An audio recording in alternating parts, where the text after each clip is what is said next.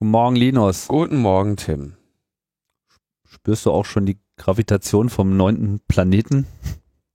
Ich äh, bin irgendwie immer noch so auf Pluto eingestellt und komme da irgendwie noch nicht so ganz mit zurecht. Aber ich merke natürlich schon, äh, wie die Gravitationswellen hier einiges in Wallung gebracht haben.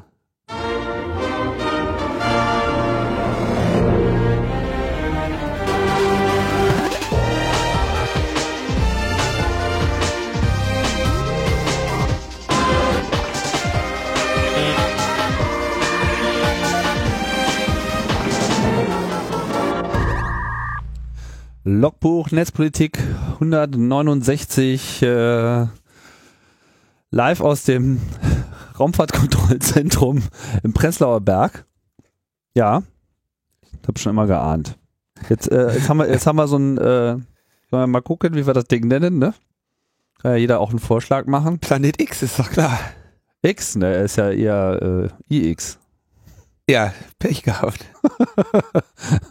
Jetzt tut's allen wieder leid. Nee, was ist der andere Name? Ni Nibiri oder sowas, ne? Bei den, Ich habe noch nicht genau geguckt. bei den Loonies gibt's dann immer so verschiedene. Achso, na, äh, aber na, also nach wem könnte man jetzt gerade mal einen Planeten benennen? Jetzt ärgert man sich natürlich, dass wir Lemmy Kilmister schon für dieses äh, für dieses Ele für Das Element vorgeschlagen. verballern wollen, ja. ja, mal gucken, ne? Na, ich meine, David Bowie würde sich noch anbieten. Bowie.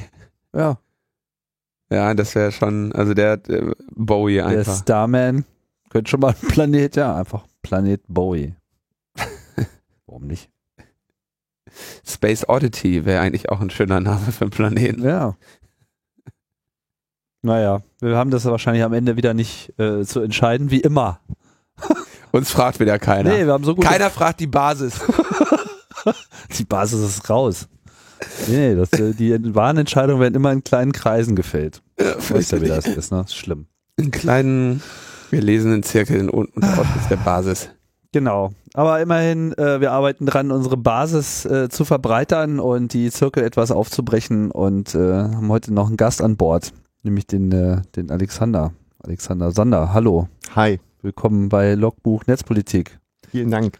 Ähm, Alex, du bist ähm, genau. ne? ja, du bist äh, aktiv und zwar bei der digitalen Gesellschaft. So ist es. Äh, vielleicht kannst du ja mal selber kurz erzählen, was da so euer, äh, zentral, eure zentralen Inhalte und Aktivitäten sind.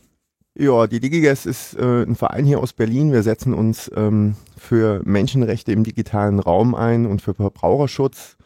Ähm, wir arbeiten an sehr, sehr vielen verschiedenen Themen. Ähm, das geht von dem Überwachungsskandal, Vorratsdatenspeicherung, ähm, Vorratsdatenspeicherungen bis hin zu Themen wie Netzneutralität oder auch Urheberrecht. Also wir beschäftigen uns eigentlich mit allem, was relevant und wichtig ist im Bereich Netzpolitik und versuchen dort eben Entscheidungen herbeizuführen, die eben ähm, positiv für Verbraucherinnen und Verbraucher und für alle Leute da draußen sind. Was ist eure primäre, wie soll ich sagen, also was, was siehst du so als euren Hauptwirkungsvektor? Weil ich meine, manche machen das ja mehr so über Demos, dann gibt es mehr so dieses Camp Act Modell und dann gibt es mehr so Aufklärung oder selber äh, Gesetze schreiben. Jeder hat da ja so, so eine andere Mischung.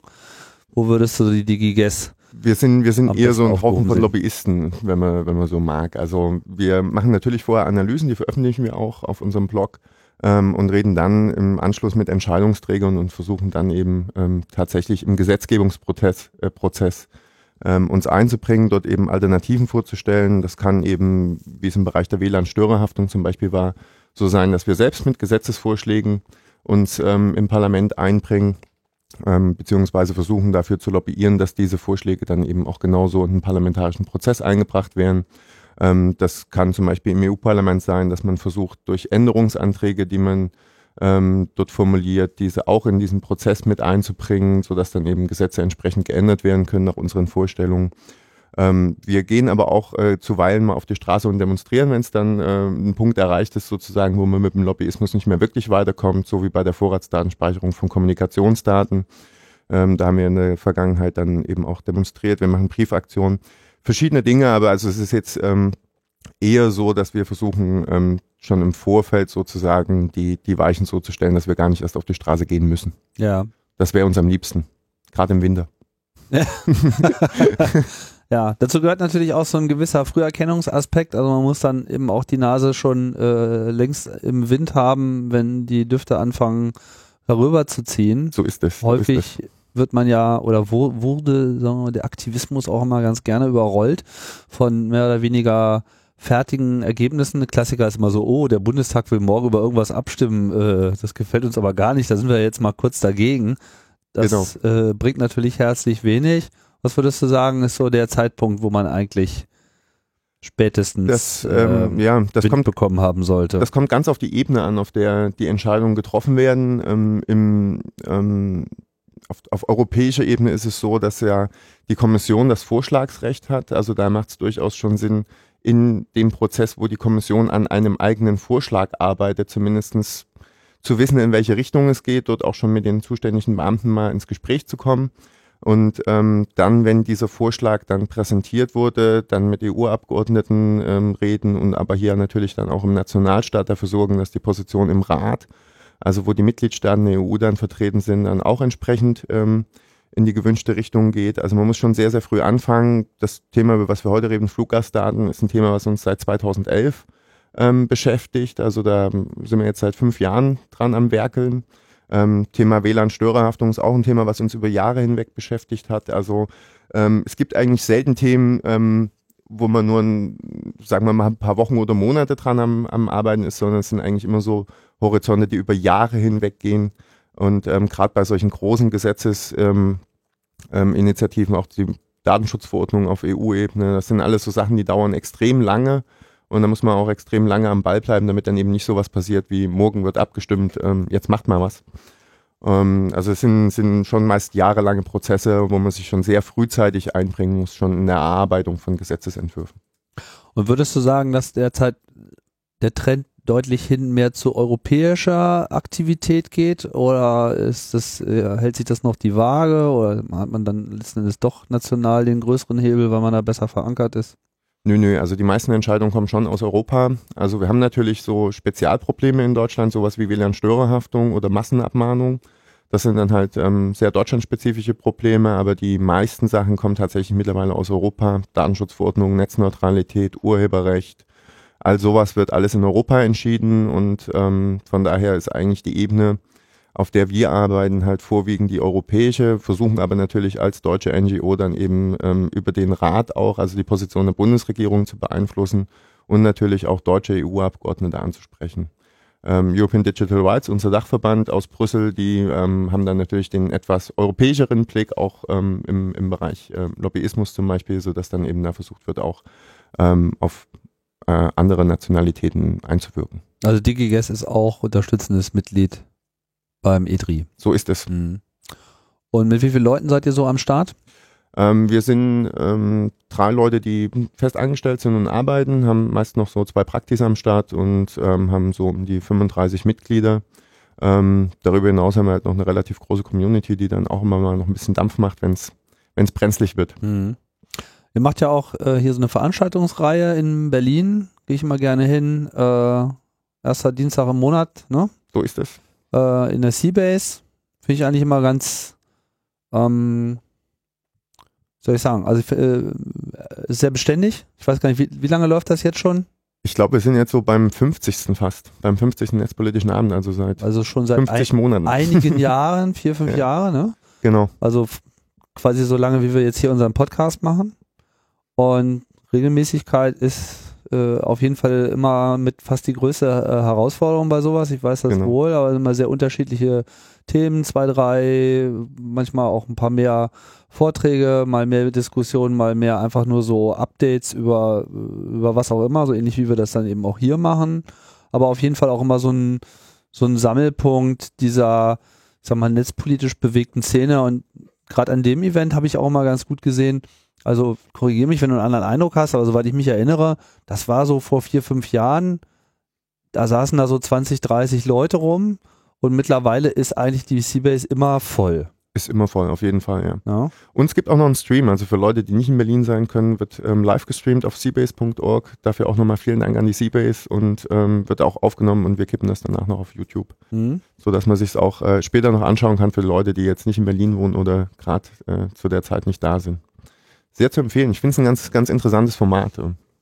Ja, ich auch. Vor allem, weil es dann auch verhältnismäßig kompakt ist. Es läuft zwei Stunden, ne? Ja, so So ander, wir anderthalb- versuchen immer so anderthalb- anderthalb Stunden ähm, äh, hinzukriegen, weil sonst wird es auch zu lange. genau, dann wird manchmal nämlich zu lange und und, es hat halt auch, ich Ja. meine, ich gebe auch zu, manchmal komme ich hin und ist eh so voll und, und, und nutze einfach mal die Gelegenheit einfach nur, weil einfach, ich weiß, da stehen dann irgendwie 10, 20 Leute rum, wenn ich mir die alle zusammen telefonieren sollte äh, über die Woche, äh, hätte ich da sehr viel mehr mit zu tun und da kann man dann halt mal eben schnell äh, Sachen klären, ne? so Genau. äh, Einladungen aussprechen, Hintergründe abfragen etc. Und von daher äh, erfüllt das natürlich hier auch eine gewisse soziale äh, Rolle. so ist es. Ja, über PNR wollen wir dann auch gleich noch reden, aber ich glaube, äh, zunächst einmal müssen wir uns noch hier in eine kleine Feedback-Schleife begeben und einen kleinen Nachtrag liefern zu einem Thema des letzten Logbuchs. Genau, da ging es um Binge On und äh, wir hatten ja erst auch selber im Laufe der Sendung den Verdacht erhärtet, wie das denn funktioniert und sind dann relativ äh, erst zum Ende hin auf die auf die plumpste Idee gekommen, nämlich dass man einfach den Traffic bei diesen Videostreams drosselt und dadurch dabei auf das auf die adaptive Bandbreitenanpassung setzt. Also im Prinzip der Nutzer geht hin und klickt einen HD-Stream, dann äh, ist dazwischen T-Mobile und begrenzt aber die Bandbreite auf anderthalb MB. Der Server, der die Datei streamt und bereitstellt, merkt, dass er nicht schnell genug senden kann und schaltet automatisch runter. Sieht man auch, wenn man jetzt so auf dem Telefon, äh, was weiß ich, in die Tagesschau aus der Mediathek schaut und dann mit so einem äh, Unterschichtenprovider wie ich unterwegs ist, so dann äh, merkt man halt so, das äh, ruckelt ganz schön und da wird halt äh, alles gedrosselt, was äh, was Weil drei nicht auf Bäumen ist. so, genau. Und jetzt hat die, das Problem wäre natürlich, was, äh, was passiert aber bei einem Anbieter, der genau nicht diese adaptive äh, Anpassung hat. Ja, also was, sagen wir mal, ein äh, naiver Streaming-Server, der gar nicht das kann, ja, der vielleicht gar nicht in Nicht-HD bereitstellen kann. Und genau das hat die IFF jetzt auch nochmal untersucht und hat gesagt, naja, okay, wir haben mal geguckt, ähm, wir haben mal ein paar Testcases gemacht und uns so eine Karte geholt von T-Mobile und ge- geschaut und sagen, okay, also erstens, ähm, diese Limitierung auf anderthalb äh, Megabit passiert bei Videodateien, ob die Anbieter wollen oder nicht. Also es ist eine Drosselung, die einfach mal für alle gilt. Ähm, funktioniert auch, wenn die HTTP-Headers einen anderen Dateitypen definieren, was so ein bisschen unklar ist. Das heißt, woher merken die jetzt genau, dass es sich um Videoinhalte handelt? So, das kann die IFF auch selber nicht genau sagen. Also das wäre Kann, kann mir nur vorstellen, dass sie da mit einer Whitelist arbeiten. Also äh, die werden da einfach eine Liste pflegen, wo drauf steht, das sind für uns die Videodienste, die wir kennen. Wenn du jetzt von irgendeinem Server da ein Video bereitstellst, dann ist das bestimmt nicht spezifisch gedrosselt. Das wäre jetzt auch meine Hypothese. Allerdings haben sie dann einen. Server, haben sie, Blacklist meine ich natürlich, ne? ja. Aber dann haben sie, haben sie einen Server aufgestellt, der keine, keine adaptive äh, Bandbreitenanpassung macht und der ruckelte dann einfach. Das heißt, da hat, wurde auch auf anderthalb Mbit gedrosselt. Vielleicht drosseln die jetzt einfach ihr Netz generell auf anderthalb Mbit Nee, und schalten das- das, nur für bestimmte Ja, der- Videoprovider frei. Diese Hypothese, dieser Hypothese sind sie auch äh, nachgegangen. Mhm. und haben äh, einen normalen Datei-Download gemacht und haben damit äh, sehr viel höhere Bandbreiten erzielt. Also quasi drei Testcases. Du streamst ein Video, du lädst eine, eine Datei herunter und du du, du lädst dir ein Video herunter, gibst aber im, im HTTP-Header nicht an, dass es sich um ein Video handelt. Und in, in den, im Case normaler Dateidownload wurde eine äh, nennenswerte Brand Bandbreite erreicht und in den anderen, äh, also Streaming im Browser, Direct Download und Direct Download Non-Video File Extension wurden gedrosselt. Also irgendwie erkennen sie es doch ganz gut.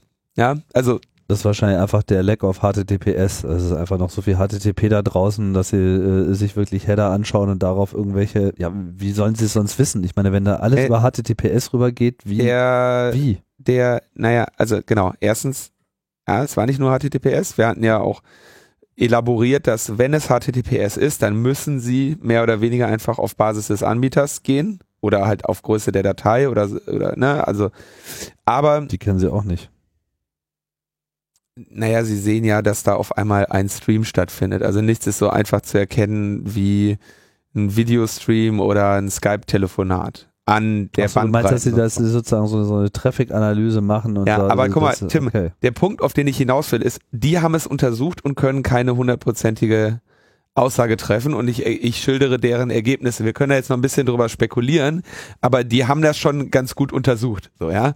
Und sie sagen also, sie wissen nicht ganz genau, wie es geht. Und dieser, der interessante Fall ist eben bei diesem, wenn der HTTP-Header nicht stimmt und sag ich mal keine, keine, ähm, na, keine profanen Anzeichen dafür da sind, dass es sich um einen Videostream handelt, funktioniert dieses Bin, diese Binge-on-Drossel doch trotzdem. Mhm. Ja, also ob sie jetzt irgendwie nach Markern wie Video, ähm, äh, was weiß ich, wie in dem Videocodec, in dem übertragenen Teil nach irgendwelchen Markern suchen oder nicht, ist irgendwie unklar. Also ist nicht ganz so einfach, dass sie einfach nur sagen, okay, YouTube grundsätzlich nur anderthalb Mbit. Das haben sie wahrscheinlich auch. Aber ihr, was auch immer sie da jetzt einsetzen, kann auch ähm, sage ich mal, bei der Telekom nicht bekannten Videostreaming-Angeboten erkennen, dass es sich um ein Videostreaming-Angebot handelt. Mhm. Und das sogar auch, wenn du das ein bisschen verfälscht und jetzt nicht, sag ich mal, die offensichtlichen Marker dran sind, wie HTTP-Header oder File-Extension, die jetzt einfach erkennbar wären. Also mit anderen Worten, das würde auch bei, äh, wie gesagt, bei Media, sagen wir mal, das wäre mal interessant. Media CCC Media würde das eben auch einfach funktionieren. Ja. Bei Media CCC, oh, wobei ich nicht weiß, ob Media CCC.de diese automatische Bandbreitenanpassung macht. Da bin ich gerade nicht im Bilde, weil ich in der Regel einfach HD beste Qualität und gib ihm gucke und da bis jetzt auch selbst mit meinem Unterschichten Handyvertrag äh, in der Lage bin, das irgendwie. Ja, Media CCCD ist vielleicht gar nicht so das Ding, das ist halt eher die Frage Streaming. In dem Moment, wo du halt HLS-Streaming mhm. machst, also, also adaptive, ich halte mehrere Bandbreiten äh, vor und wähle das aus, was am besten, oder beziehungsweise der, ja, der Client wählt ja aus, was, äh, was sozusagen äh, letztlich abgefragt wird, weil er merkt, dass die anderen Häppchen nicht schnell genug kommen. Schaltet der Client ja dann selber runter.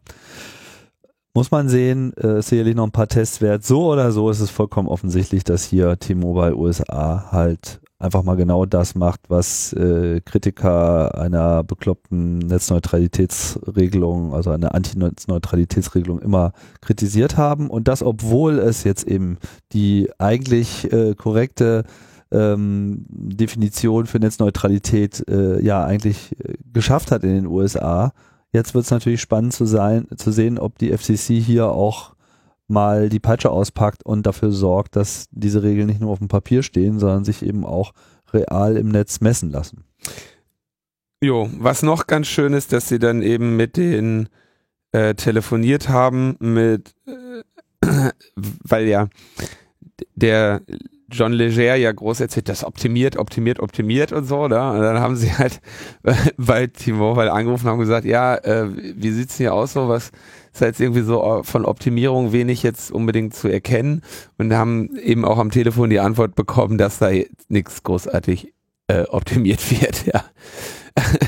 also ähm, irgend, sie haben da offensichtlich mal jemanden ans Telefon bekommen, der einfach weiß, was Sache ist. Und der weiß, was Sache ist und sagte so, also irgendeine Umkodierung oder Optimierung oder sonst was äh, findet da nicht statt, was ja meine ursprüngliche Hypothese war, in meinem äh, naiven, in meiner naiven Leichtgläubigkeit, wenn jemand sagt, wir optimieren etwas, dass ich dachte, ah, okay, äh, der nimmt das und optimiert das, aber äh, machen es einfach nur kaputt. Also das ist die eigentliche Bedeutung von optimieren. also sie optimieren das für sich. Die optimieren das ja. Grund und Boden. Und dann hatten wir ja in der letzten Sendung ähm, gesagt, man, man möge doch bitte den äh, Sopranos-Clusterfuck mal visualisieren. Und das haben äh, zwei Hörer gemacht, nämlich einmal der Nelako. Das Bild von ihm haben wir auch schon direkt ähm, in der in den Shownotes zur Sendung 168 eingebunden. Und wir haben noch eine zweite Einreichung bekommen, die wir bis jetzt noch nicht veröffentlicht hatten. Die kam von Ben. Äh, und Ben hat das noch so angereichert mit den mit äh, Aquarellen von Stella, den Nachnamen sage ich jetzt nicht, weil der sehr schwer ist. Ich glaube, er ist, fängt mit S an und hört mit Ifzig auf. Schiffzig, Zifzig. Auf jeden Fall die Stella, die auch äh, immer mal wieder bei dem äh, Podcast Technische Aufklärung zu Gast ist und die sich immer in den NSA-Untersuchungsausschuss setzt und dort Zeichnungen von den, äh, von den Insassen äh, anfertigt und so mit, Aqu mit Aquarellfarben auch koloriert, weil man da ja nicht fotografieren darf. Ähm, ich gehe da mal ganz steil voran und sage Stella Shift-Check. Weil sie das auf ihrer Seite nochmal in Lautschrift stehen hat. Nö, das steht jetzt hier so in Text, aber das, okay. ich bin halt mutig, ne? Ja, okay. Bin, äh, Mal gucken, ob, voran, ob der Ben nach Netz, dieser Sendung die Bilder immer noch Podcasts, Da kenne ich einfach kein Halten. Gut, also da haben wir eine Visualisierung und da sieht man äh, sehr schön, wie so verschiedene Personen, wie also halt Klaus-Dieter äh, Fritsche, erst äh, Vizepräsident des Bundesamtes für Verfassungsschutz war, dann Geheimdienstkoordinator, dann Staatssekretär im Innenministerium, dann ähm, zwei Jahre lang gar, also keine, keine der aufgezählten Posten und dann eben äh, Beauftragter für die Nachrichtendienste im Bundeskanzleramt. Ja, also das ist echt ganz geil, was dieser bunte Reigen, der da entsteht, dass sie so in allen, in allen Positionen mal äh, rotieren. Das ist schon ganz, äh, ganz, ganz interessant. Genau, ich denke, da ist visualisierungstechnisch auch noch ein bisschen was zu holen. Ja, genau. Also indem man mehr so den, die Verlaufs- und Zusammenhangslinien äh, äh, noch deutlicher macht und vielleicht. Genau, ich hatte auch vorgeschlagen, man könnte das jetzt so mit, mit HTML5 oder so, dass man quasi wechseln kann. Jetzt haben wir halt die Linien. Ah, du hättest es gerne interaktiv ja, unter, also Multimedia auf jeden Fall. genau, ja, surfen, aber wir haben, wir surfen haben, durch die Welt mit Multimedia. Genau, wir haben auf jeden Fall verschiedene, äh, oder wir haben zwei Visualisierungen und werden die auch äh, online stellen und freuen und bedanken uns äh, herzlich für diese Beiträge, die wir da erhalten haben. Und äh, das ist tatsächlich sehr schön in beiden dargestellt. So, das bringt uns zu unserem Hauptthema heute. Genau. Das Hauptthema ist, äh, verbirgt sich hinter dem kurzen kryptischen äh, Kürzel PNR. Das steht für Passenger Name Records, heißt aber eigentlich korrekt Fluggastdaten. Ich finde, der Begriff fasst es irgendwie ein bisschen äh, besser. Also gemeint sind natürlich die Daten, die anfallen, ähm, die gespeichert werden müssen über die Passagiere von äh, Flugzeugen des zivilen Luftverkehrs, des Linienverkehrs, wo halt äh, drin steht, wer fliegt hier, wo kommt der her, äh, wo will er hin, was für ein äh, na, Nationalität ist am Start und natürlich ganz wichtig, äh, was für ein Essen wurde bestellt. ähm, Alexander, vielleicht kannst du mal so ein bisschen deine Perspektive da zu dem Thema ausrollen. Was ist da eigentlich bisher gelaufen? Das Thema ist ja nicht neu, sondern das verfolgt uns jetzt auch schon so ein bisschen länger. Und ähm, erzähl doch mal, warum ihr da so aktiv seid und was ihr sozusagen im Rahmen eurer Aktivitäten darüber herausgefunden habt und was jetzt im Busch ist. Ja, im, im Busch ist eine Abstimmung Anfang Februar.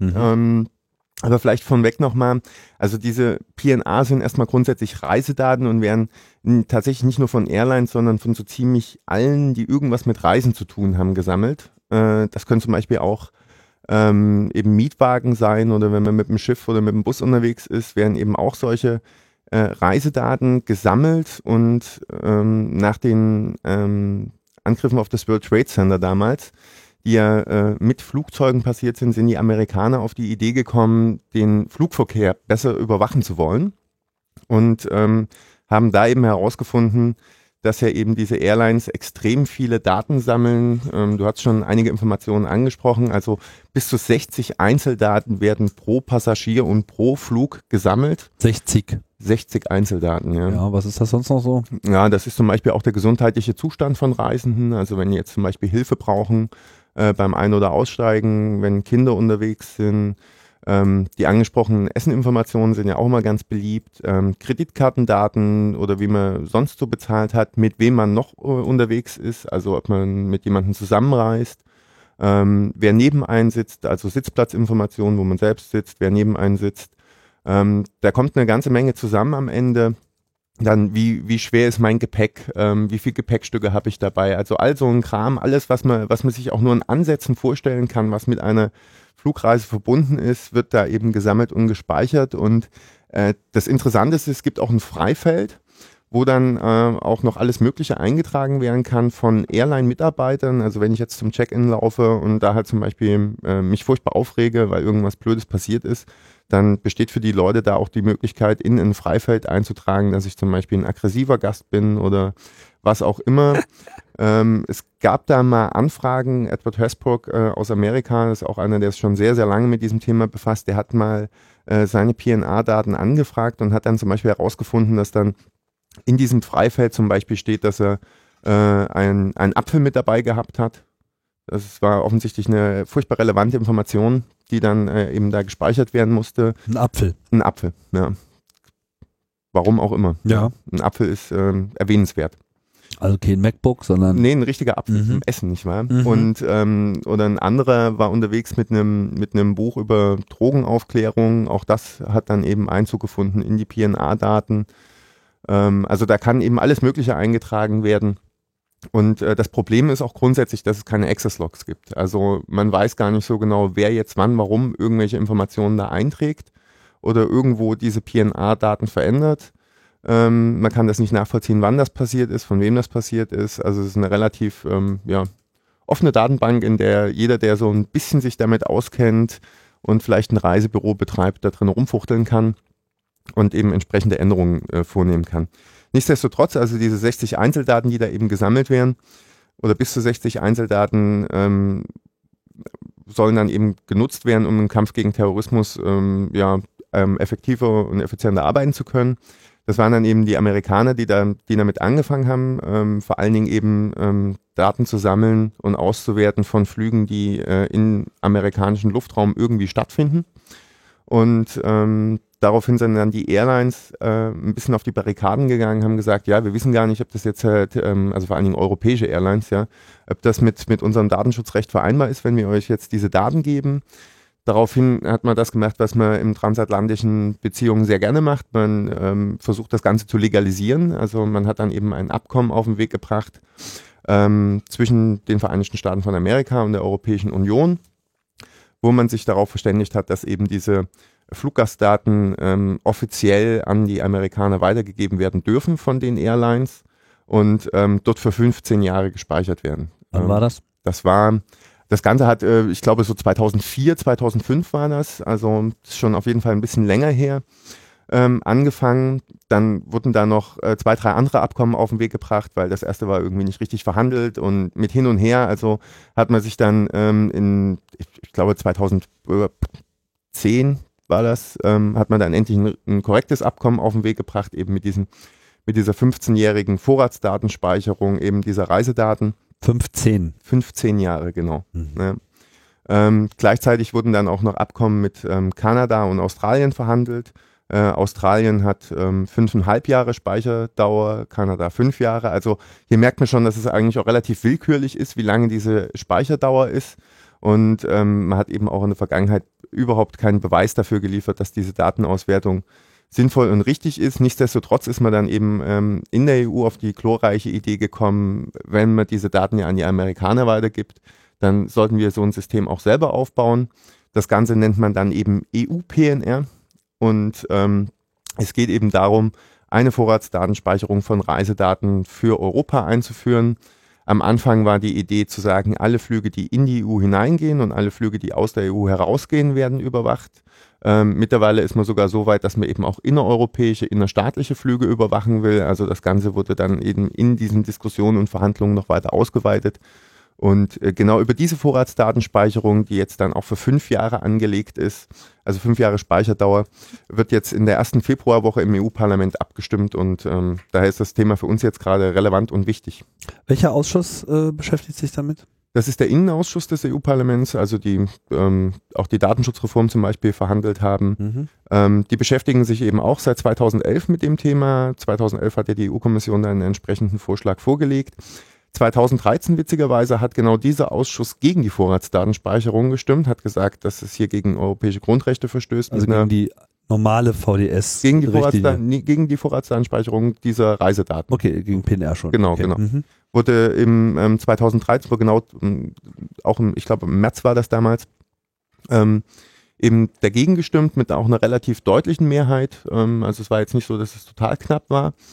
Und Im Rahmen welches Prozesses haben die dagegen äh, gestimmt? Also was stand damals an? Da gab es dann auch schon einen Vorschlag von, von der Kommission? Genau, genau. Also 2011 kam dieser Vorschlag von der Kommission, dann geht das ja in Rat und Parlament. Genau, dann hat die Parlament Kommission sozusagen erstmal nicht mehr offiziell was dagegen gestimmt. Hat dann dagegen gestimmt, gegen diesen Vorschlag der Kommission. Also es gab halt Änderungsanträge, um das entweder auszuweiten oder ein bisschen zu reduzieren. Aber im Wesentlichen sozusagen eine Negierung der, der, der, der Kernziele. Genau, genau. Und jetzt kommt es sozusagen nochmal.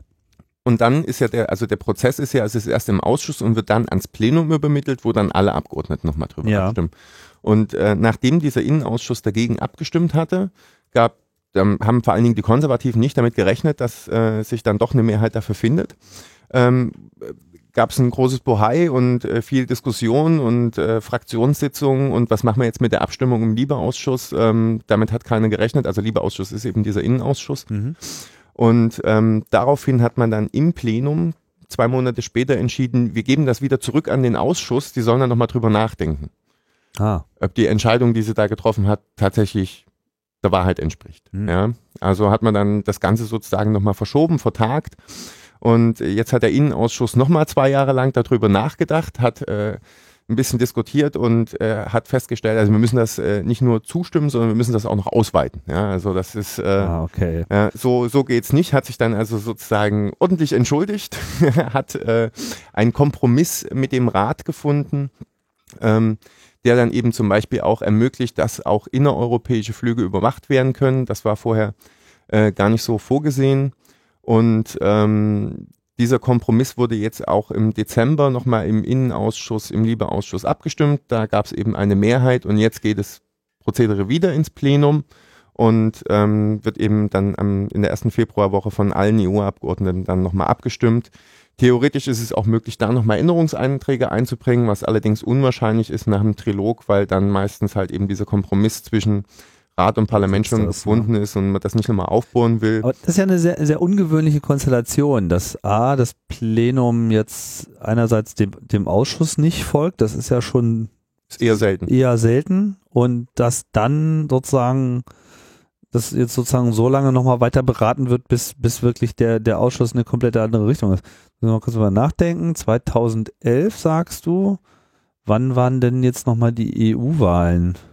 Also haben wir da zwischendurch. Wir hatten zwischendurch eine EU-Wahl, ja. Wir hatten da sozusagen eine Parlamentsänderung. Das heißt, das hat es in der Legislaturperiode dann nicht mehr geschafft und dann mit der neuen Bestückung einer neuen Zusammensetzung. Und was hat sich, äh, hast du irgendwie einen Eindruck, äh, was genau an dieser Zusammensetzung dieses Ausschusses dazu geführt haben könnte? Also gab es da jetzt irgendwie ein, wirklich eine Verschiebung in der Parteienlandschaft oder andere Also ich ist glaube, es noch, das ist ist, es noch derselbe Berichterstatter? es ist noch derselbe Berichterstatter. Das ist ähm, Timothy Kirkhope, Kirkhope äh, so ein Brite, ultrakonservativer, hat auch mal ähm, Hm. im britischen Innenministerium eine Zeit lang gewerkelt und ist so absoluter Hardliner und äh, großer Freund dieser Vorratsdatenspeicherung, hat sich da auch wirklich also mit viel Herzblut dafür eingesetzt, dass dieses Ding jetzt auch tatsächlich noch auf den Weg gebracht wurde. Also ohne ihn wäre es sicherlich ein bisschen schwieriger geworden. Aber der war auch schon bei der ersten Entscheidung Der war, der dabei. war bei der ersten Entscheidung mit dabei und es ist also vor allen Dingen eben ähm, am, am, bei der ersten Abstimmung im Innenausschuss haben auch Konservative mit dagegen gestimmt. Also es gab auch konservative Abgeordnete, die gegen die Vorratsdatenspeicherung gestimmt haben. Es gab damals so 2013 auch so eine Stimmung, ähm, ja, wir bringen immer mehr Überwachungsgesetze auf den Weg, die kosten auch alle Geld. ja. Äh, wir haben jetzt gerade alle nicht so viel Geld, Wirtschaftskrise hin und her und Mhm. ähm, mit Terrorismus haben wir auch momentan nicht so wahnsinnig viel zu tun. Also ähm, war das so eine Stimmung, die eigentlich so dazu geführt hat, dass auch einige Konservative tatsächlich gesagt haben, jetzt reicht es erstmal, jetzt wollen wir erstmal wissen, ähm, was mit den bestehenden Maßnahmen so möglich ist. Aber ähm, Jetzt läuft die Wirtschaft jetzt, wieder ein jetzt bisschen und läuft mehr die Terror. Wirtschaft ein bisschen genau und dann sind halt die Konservativen dann auch, ich nehme an, dass die auch in der Fraktionssitzung dann halt nochmal ein bisschen Feuer bekommen haben und natürlich auch die Sozialdemokraten, die dann halt auch so mal ein bisschen das Zünglein an der Waage sind, die dann jetzt eben auch umgekippt sind. Also an der, an der grundsätzlichen Konstellation im Ausschuss hat sich gar nicht so sehr viel geändert, sondern es ist tatsächlich, dass eben ähm, ja so ein, so ein Umdenken im, vor allen Dingen im letzten Jahr dann stattgefunden hat. Und vor allen Dingen die Mitgliedstaaten, die Innenminister, die haben halt Druck gemacht über die Jahre hinweg. Der Antiterrorbeauftragte der EU und sowas. Also es kam halt die ganze Zeit von allen Seiten ähm, sozusagen Druck auf, auf den Innenausschuss, sodass ähm, ja dann dieser dann auch eingeknickt ist und ähm, jetzt dann im Dezember halt äh, für die Einführung dieser Vorratsdatenspeicherung gestimmt hat. Und für wie wahrscheinlich hältst du, dass das Parlament dann wiederum äh, dem Vorschlag des Innenausschusses nicht folgen möchte und vielleicht diesmal in die andere Richtung marschiert? Ja, das Klingt kommt drauf an, was wir, in nächsten, ne? ja, was, wir, was wir in den nächsten zwei Wochen hier noch auf die Beine gestellt bekommen. Aber es wird auf jeden Fall sehr, sehr schwer, da Mhm. ähm, eine, eine Mehrheit zu finden, die, die sich dagegen ausspricht, eher unwahrscheinlich tatsächlich. Gibt es denn überhaupt Fraktionen, die da sich klar positioniert haben gegen so eine Verschärfung? Ja, das sind halt die üblichen Verdächtigen, ne? so die Grünen, die Linken, Mhm. die werden auf jeden Fall dagegen stimmen. Es wird bestimmt auch ein paar Sozialdemokraten geben, die dagegen stimmen. Ähm, die österreichische Delegation ist da zum Beispiel immer so eine relativ standhafte Bank. Mhm. Ähm, da hoffen wir natürlich auch, dass die dagegen stimmen. Es wäre natürlich auch schön, wenn die deutschen Sozialdemokraten gegen diese Vorratsdatenspeicherung stimmen. Schauen wir mal, Mhm. wie die sich da positionieren werden. Ähm, also die es sind gibt, ja immer es sehr gibt, es prinzipientreu unterwegs. absolut, ja. ja das, sind, das sind die Besten. Fragt sich nur gerade, was das Prinzip Ja. des Tages ist. Ja. ähm, ein paar Liberale werden auf jeden Fall auch dagegen stimmen. So, also das ist, äh, ist das, im EU-Parlament gibt es ja auch nicht so diesen, diesen ganz ernsthaften Fraktionszwang. Ähm, da, da, da werden ja immer so ein paar Ausreißer geduldet und erlaubt. Ähm, von daher, ähm, da, da wird es schon Leute geben, die dagegen stimmen. Ähm, Ob es jetzt wirklich die breite Mehrheit ist, ähm, wage ich zu bezweifeln. Wie organisiert ihr jetzt sozusagen die nächsten zwei Wochen? Was sind eure Aktivitätsziele? Ähm, wir haben auch im Vorfeld schon einige so kleinere Kampagnenideen auf den Weg gebracht. Wir haben zum Beispiel gemeinsam mit ETRI Postkarten gedruckt, die wir dann halt an EU-Abgeordnete verteilt haben. Wir haben auch ähm, nochmal speziell deutsche Postkarten, die wir an deutsche Abgeordnete verteilt haben. Ähm, die kann man sich bei uns halt auch bestellen und dann eben an EU-Abgeordnete schicken. Ähm, da steht dann auch hinten nochmal so ein kleiner Text drauf, ähm, was blöd ist am EU-PNR und warum die Abgeordneten dagegen stimmen sollen.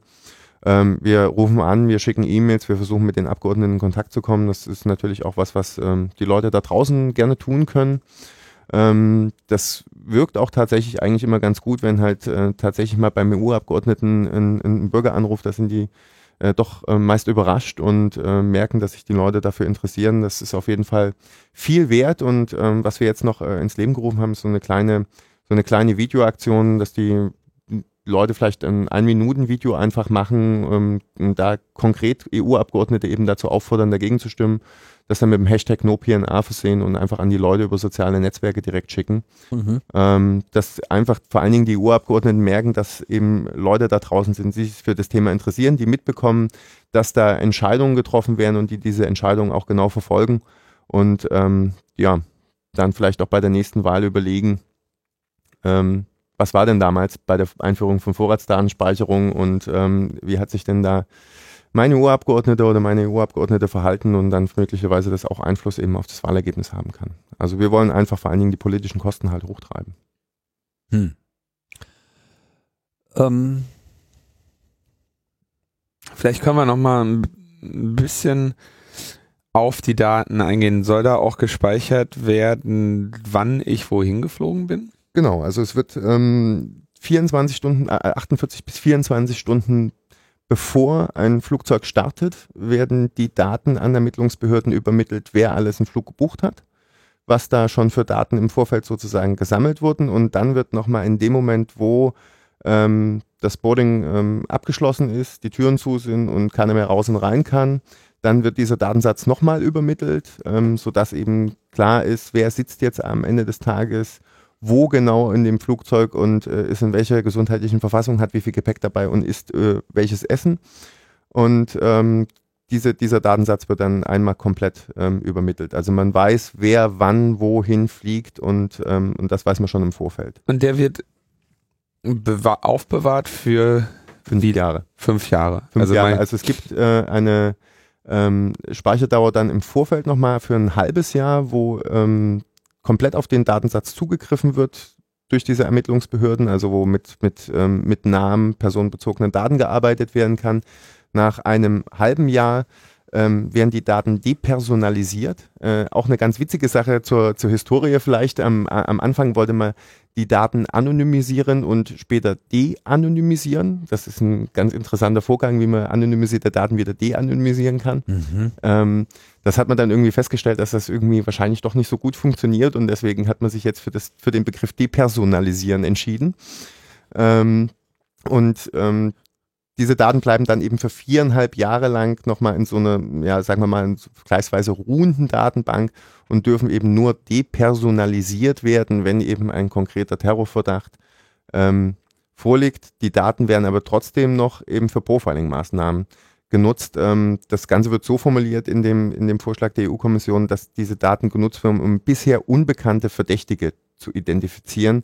Also was man macht, ist aktiv neue Verdächtige zu kreieren man macht eben Data Mining, Profiling mit diesen, mit diesen Daten und versucht dann eben ähm, ja, mit viel Datenschüttelei irgendwie Verdächtige zu kreieren und sie sich dann ein bisschen genauer anzugucken. Das ist sozusagen der Plan. Und wenn man dann da jemanden identifiziert hat, ähm, der möglicherweise in dieser ruhenden Datenbank schon ist, also nach einem halben Jahr schon sozusagen aussortiert wurde, dann werden die Daten wieder depersonalisiert und man kann eben genau gucken, was dieser Mensch halt so äh, für Gepäck mit dabei gehabt hat. Also vor vier Jahren von Frankfurt nach München geflogen ist. Gibt es denn in irgendeiner Form im Rahmen dieser äh, politischen Diskussion im Innenausschuss ähm, oder auch bei der Kommission, also in irgendeiner Form an der Stelle, wo über Änderungen diskutiert wird, auch konkrete Bedenken im Hinblick auf diese Anonymisierung? Also gibt es irgendwelche abfedernden Aspekte, die da überhaupt noch mit drin sind? Oder ist der derzeitige Beschluss eher so mit, wir speichern alles, wir werten alles aus, wir speichern es ewig und äh, seid mal ruhig, weil wir müssen ja hier was gegen Terror tun. Oder sind da also irgendwelche gibt, äh, Abwägungen ja, drin? Also es gibt, äh, es gibt äh, zum einen gibt's ähm, Vorgaben, wann diese Daten gespeichert und ausgewertet werden dürfen. Ähm, das ist nämlich zum einen Terrorismus und zum anderen schwere Kriminalität. Und diese schwere Kriminalität ist dann nochmal abschließend definiert. Ähm, Darunter ist dann sowas wie Cyberkriminalität, ähm, was auch immer das dann halt ist. Also äh, Tastaturbenutzung. Tastaturbenutzung, ja. Autofahren ist auch gefährlich, also Autoschieberei, Autohehlerei ist äh, als schwere Straftat mit dabei. Ähm, und also es gibt so ein paar Kriminalitätsfelder, wo man sich schon fragt, wo jetzt hier der der so schwerwiegende äh, sozusagen Eingriff ähm, gerechtfertigt werden kann, ähm, ich glaube, so bei Autoschieberei ist wahrscheinlich jetzt auch nicht mit, mit ähm, einer Bedrohung von Leib und Leben einer gesamten Gesellschaft in, in jedem Moment zu rechnen. Mhm. Ähm, dass, dass sowas dann eben mit aufgeführt wird, ähm, kann einen schon bedenklich stimmen. Also insgesamt sind das 25 ähm, Kategorien, glaube ich, 25 oder 27 ähm, Kriminalitätsfelder, bei denen ermittelt werden darf. Und es gibt natürlich auch ähm, sehr weitreichende Datenschutzmechanismen, die da eingebaut wurden, um das Ganze halt sehr, sehr sicher zu machen. Es ist nämlich so, dass ja keine sensiblen Daten ausgewertet werden dürfen. Ähm, also zum Beispiel Religionszugehörigkeit oder sowas ähm, darf nicht ähm, Teil dieser Auswertung sein. Wieso Jetzt ist das es- erfasst? Ähm, das, das interessant, ja, das kann grundsätzlich erfasst werden. Wie gesagt, es gibt ja dieses Freifeld, wo ähm, Airline-Mitarbeiter alles Mögliche eintragen Achso, können. aber nicht, nicht als standardisierter Rekordteil, Es das ge- genau, steht da genau. nicht drin jetzt. Nee, nee, es gibt jetzt gibt keinen standardisierten, aber es gibt zum Beispiel eben dieses Freifeld, wo man eintragen könnte, weiß ich nicht. Ähm, Kein Fleisch sieht, essen. Sieht, sieht aus wie, Kein weiß ich nicht. essen. Äh, genau. Mhm. Sieht aus wie gläubig oder was weiß ich. Also man kann eben ähm, bestimmte sensible Daten dürfen angeblich nicht verwendet werden. Jetzt ist es aber so, dass die Airlines das ja erstmal alles speichern und die Airline selbst weiß ja jetzt gar nicht so genau, was jetzt eine sensible Information ist oder nicht. Schickt das also erstmal diesen kompletten Datensatz an die Ermittlungsbehörden und dann sitzen die Ermittlungsbehörden da und überlegen, was jetzt eine sensible Information ist und dann halt möglicherweise aus dem Datensatz gelöscht werden muss. Ähm, das ist so ein bisschen wie wenn man einen Hund auf eine Wurst aufpassen lässt.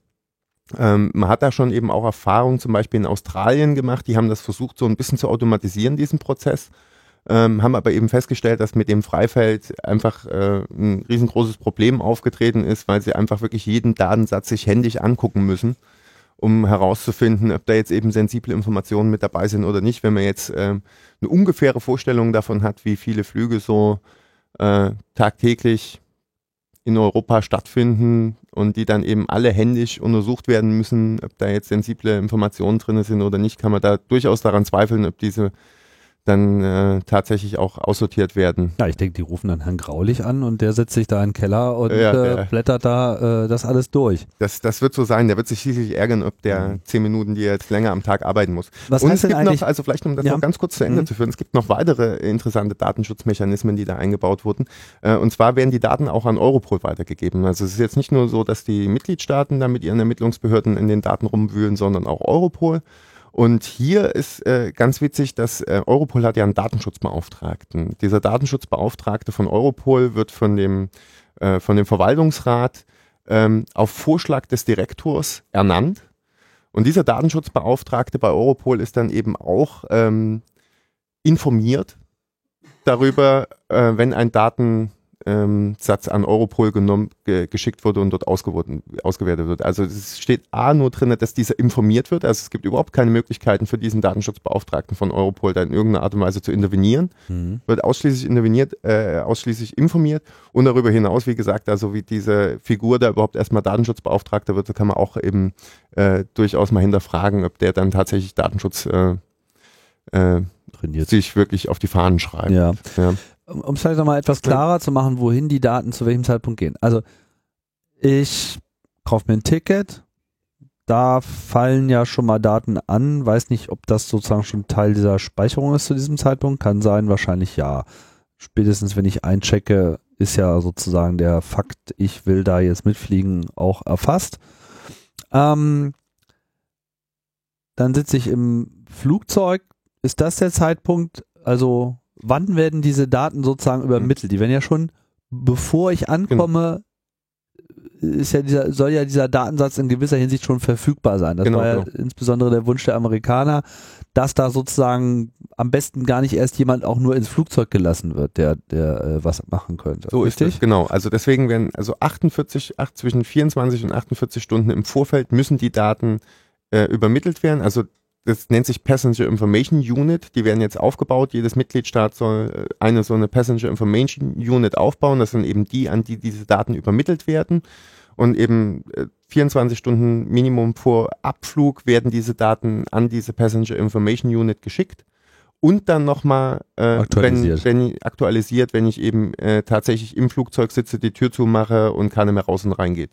Dann werden die Daten nochmal geschickt. Also dieser Also wenn jemand umgebucht wird und sowas, das passiert ja genau, auch. wenn jemand nicht einsteigt, aus was Genau. auch immer für Gründen, Okay, das heißt in dem Moment, wo die Tür zugeht, so und was ist das für eine Organisation? Diese, was hast du gerade gesagt? Passenger Information Unit heißt das. Okay, das und sind- wer betreibt die dann? das wird im, soll das, betreiben? Die das, gibt es derzeit noch nicht so, ne? das, die die werden aufgebaut. Also wenn Ja. dieses äh, PNA abgestimmt wird, dann sind die Mitgliedstaaten verpflichtet, solche Units aufzubauen.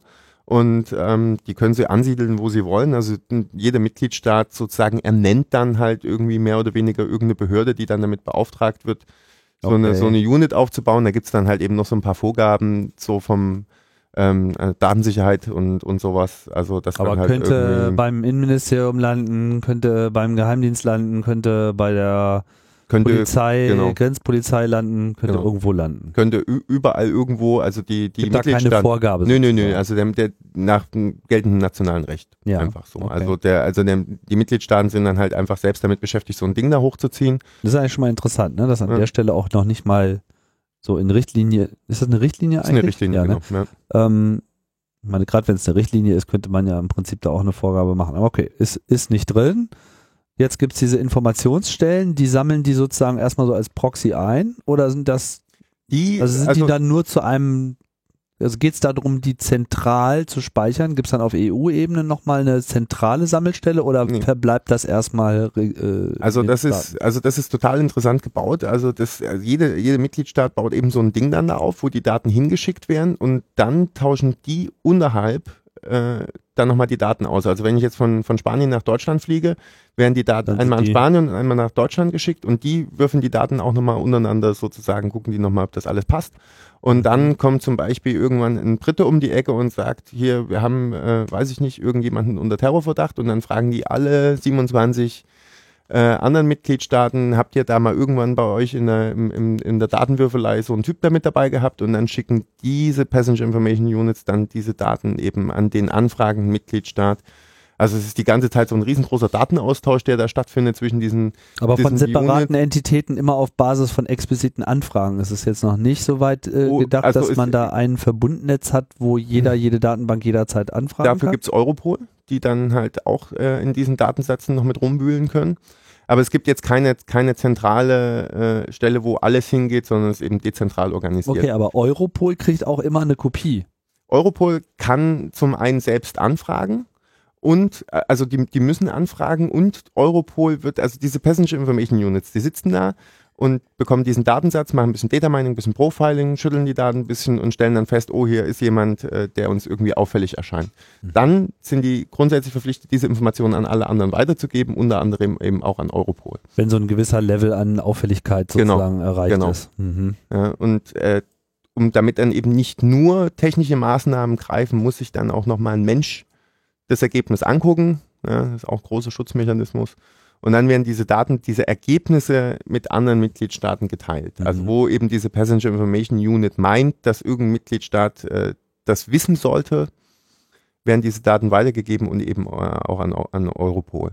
Also es ist einfach ein riesengroßer Datenwust, glaube ich. Also ich, ich stelle mir das auch ziemlich kompliziert vor, dass äh, sozusagen dann halt dieser Austausch auch wirklich gut funktioniert, weil das äh, wirkt schon per se erstmal so, als müsste eigentlich ziemlich viel schief gehen halt.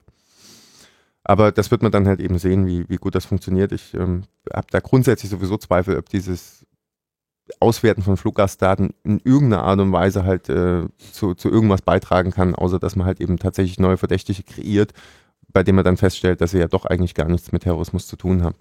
Ja, eure Kritik ist ja im Prinzip das Missbrauchspotenzial, weil es sich ja hier letztlich auch nur um eine Vorratsdatenspeicherung äh, handelt, wenn jetzt auch mit einer anderen Ausrichtung und Ansiedlung.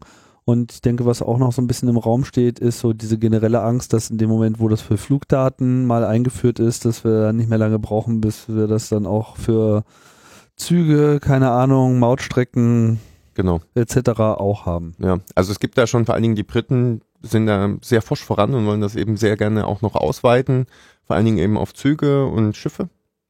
Ähm, und wenn man sich eben anschaut, wie jetzt schon alleine in diesem ähm, fünfjährigen Verhandlungsprozess die Maßnahme tatsächlich schon ausgeweitet wurde, nämlich dass auch innereuropäische und nationale Flüge mit überwacht werden sollen, dann ist, glaube ich, relativ klar, wohin die Reise geht, dass es nämlich zu einer Totalüberwachung des Reiseverkehrs kommt und hier einfach versucht wird, sämtliche Informationen einzusammeln, die man bekommen kann.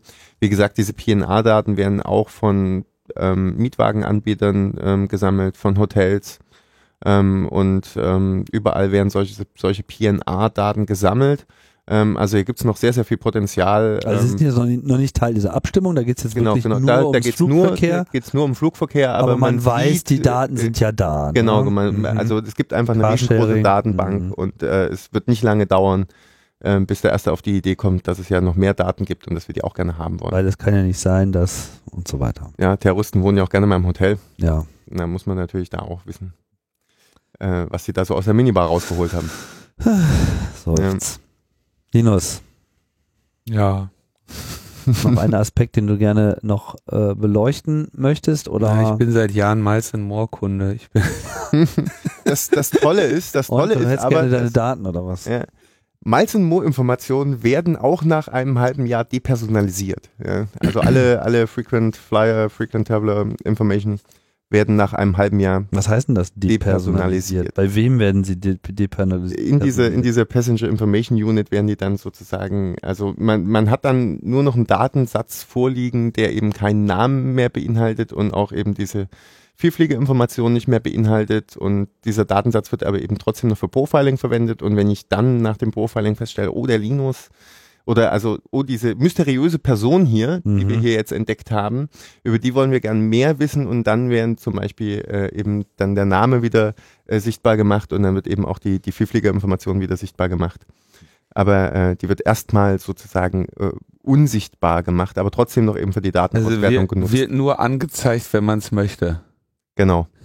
Wenn, wenn, der, wenn der Verdacht sich äh, erhärtet. Äh, ganz interessant ist übrigens, wenn man, wenn man sich die, die, die Amis mal anguckt, die ja auch schon sehr viel Erfahrung mit dieser Fluggastdatenauswertung haben und die ja tatsächlich auch diese No-Flight-Orders aussprechen. Ähm, wer da eigentlich so auf diesen No-Flight-Listen ist, so, das ist nämlich ganz interessant. Da sind hin und wieder auch äh, tatsächlich berühmte Leute drauf. Also Nelson Mandela war zum Beispiel mal auf dieser Liste und also am abgefahrensten finde ich eigentlich, dass da immer wieder Kinder drauf landen. Ein absoluter Rekord ist ein dreijähriges Kind, was äh, unter Terrorverdacht stand und eben äh, ein Flugzeug nicht betreten konnte. Und auch so Terroristen eine, werden immer werden immer rosa. jünger, werden immer Mhm. jünger, ja. Und äh, wenn man wenn man das sieht, dann weiß man eben, was mit so einer Datenauswertung grundsätzlich möglich ist, nämlich ziemlich viel Käse. Und ähm, hinzu kommen eben auch noch die Leute, die man vielleicht äh, nicht entdeckt. Also es gibt ja so Positive und Negative False Alerts. Und äh, wenn da dreijährige Kinder drauf sind, dann ist es auch relativ wahrscheinlich, dass der ein oder andere Terrorist einem durch die Lappen geht bei dieser Datenauswertung. du Also weißt doch, wenn nur ein Opfer geschützt werden kann, dann, dann haben wir alles richtig dann, gemacht. dann, ne? dann ist alles, dann Ja. was ist alles wert, ja. Aber das ist ja trotzdem interessant, dass die Amis das schon so lange machen und bisher immer noch nicht bewiesen haben, dass das halt tatsächlich der Fall ist. Also eigentlich Äh, es ist echt ein bisschen, spannend, ja. bisschen, bisschen schade so. Also wenn denn das so wäre, ich würde es ja wirklich gern einfach mal wissen. So. Also dann könnte man das ja mal sagen. Hier in dem und dem konkreten Fall hat aufgrund der Fluggastdatenauswertung haben wir es geschafft, einen Terroranschlag zu verhindern. Aber nein. Ja, ich meine, wir machen ja immer gerne äh, die, äh, die Witze mit dem Heu und den äh, Stecknadeln.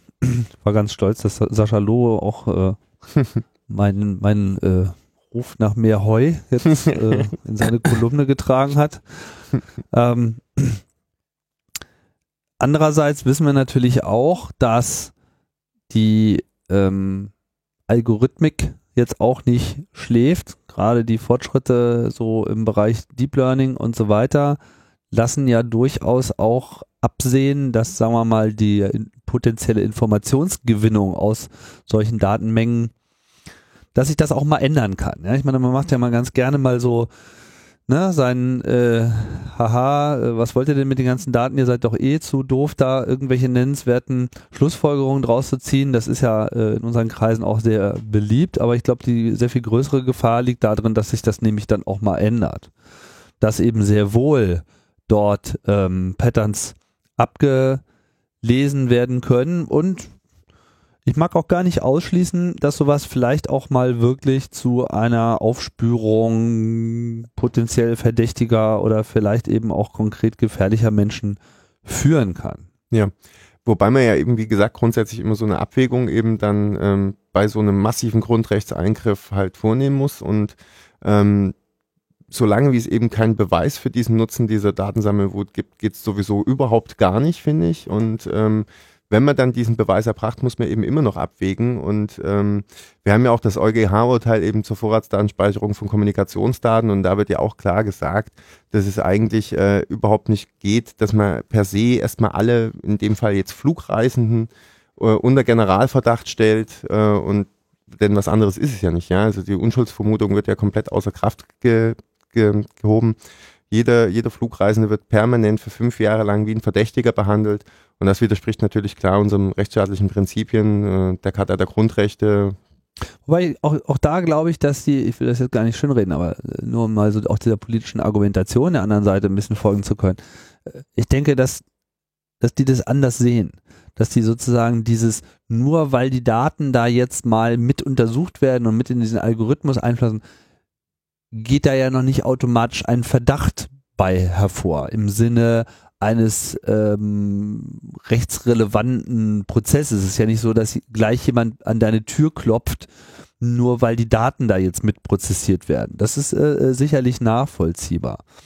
Ähm, trotzdem, die Frage ist natürlich auch, wo sind die Garantien, dass man eben nicht in Verdacht äh, gerät und wie viel Zutrauen kann man so einem Algorithmus letzten Endes äh, auch äh, gewähren, weil in dem Moment, wo dann eben die Lampe aufleuchtet und sagt, ist gefährlich, weil unser Computer hat das gesagt, dann sehen wir ja auch schon, wie diese Gläubigkeit in, in, in solche Systeme, weil hat ja schon mal funktioniert oder zumindest haben die Programmierer immer gesagt, dass das funktionieren würde. Und wenn es mal die Lampe leuchtet, dann ist das schon relevant, dass, dass es dann auch sehr schwer ist, sich diesem auch noch in irgendeiner Form zu entziehen. Also dann ist ja sozusagen auch ein Verdacht ausgesprochen, der dann auch wirklich äh, konkret wird und, und, und, und konkrete Auswirkungen haben kann, dem man fast gar nichts entgegensetzen kann. Und ähm, dann kommen auch tatsächlich solche Maßnahmen, dass dann vielleicht mal jemand vor der Tür steht oder dass Konten eingefroren werden. Ähm, also da, also wenn man, wenn man unter so einem Terrorismusverdacht steht, ähm, dann, dann ist das nicht lustig so. Also dann wird man schon mit sehr, sehr intensiven Maßnahmen äh, überzogen, ähm, die, die eben, wie gesagt, bis hin ähm, zu Konten einfrieren, keine Bewegungsfreiheit mehr und ähnlichen führen können. Genau, also No-Fly, also nur auf der No-Fly-Liste ja. zu landen alleine, das schließt einem ja im Prinzip von äh, Reisen, Geschäftsbeziehungen etc oder auch nur politische Aktivität eigentlich äh, aus. Also auch in Europa wäre jetzt, was weiß ich, wenn du jetzt nicht mehr fliegen könntest, das wäre nicht lustig. Hättest ja. du immer noch äh, E-Mail und äh, den Zug, aber so richtig spannend wäre es nicht. Und wenn es sich dann halt auch noch auf Mietwagen, Carsharing, Züge und Schiffe auch noch ausdehnt in dem Moment, ist man ja im Prinzip schon unter Hausarrest. So ist es ja. Also es ist ein mass massiver Eingriff äh, in die Menschenrechte auch. Ja. Und ähm, also wie gesagt, also es ist, äh, man, man muss glaube ich, da tatsächlich einfach dem, auch das, das EuGH-Urteil sich nochmal zur Vorratsdatenspeicherung von Kommunikationsdaten äh, einfach genau anschauen und ähm, das, das ist eigentlich so die, die, die Marschrichtung sozusagen, der, der man auch ein Stück weit folgen sollte. Also das Ziel, äh, gegen Terrorismus vorzugehen und schwere Kriminalität ist natürlich total logisch und soll natürlich auch verfolgt werden. Äh, die Maßnahme dafür ist aber gänzlich ungeeignet, weil sie eben unseren äh, unsere rechtsstaatlichen Prinzipien aushöhlt und äh, im Grunde umkehrt und eben klar gegen Grundrechte verstößt. Und es ist ja auch nicht so, dass wir jetzt nur die Fluggastdatenauswertung haben oder nur die Vorratsdatenspeicherung von Kommunikationsdaten. Es gibt ja noch einen Haufen andere Maßnahmen, wie man eben ähm, ja ermitteln kann. Und es ist ja auch so, dass äh, vor allen Dingen die bei den jüngsten Anschlägen, die wir gesehen haben, auch die die Täter schon im Visier der Ermittlungsbehörden waren. Ähm, warum dann jetzt mit einer weiteren Maßnahme sozusagen dieser, dieses nochmal bestätigt werden soll oder was da dann die Folge dessen wäre, wenn wir jetzt mit der Fluggastdatenauswertung wissen, aha, der, der, den wir sowieso schon im Blick haben, ähm, den haben wir jetzt auf einer anderen Ebene auch nochmal im Blick. Was dadurch besser gemacht werden soll, verstehe ich auch immer noch nicht so genau. Also es ist so, dass wir mit bestehenden Maßnahmen durchaus schon effektiv und effizient gegen Terrorismus vorgehen können. Ähm, hundertprozentige Sicherheit gibt's auch nicht. Also wir können jetzt natürlich auch anfangen, einfach alle Menschen einzusperren, ja, und ähm, sozusagen immer nur einen draußen rumlaufen zu lassen, dann wissen wir auch, wer der Terrorist war. Mhm. Aber das kann ja nicht irgendwie die Maßnahme sein am Ende des Tages, ja. Und ähm, wir müssen halt natürlich unsere, unsere FDGO weiter äh, äh, stärken und erhalten und mit solchen Maßnahmen tun wir genau das Gegenteil und machen damit ja auch den Terrorist schlussendlich zum Gesetzgeber und das kann nicht das Ergebnis sein.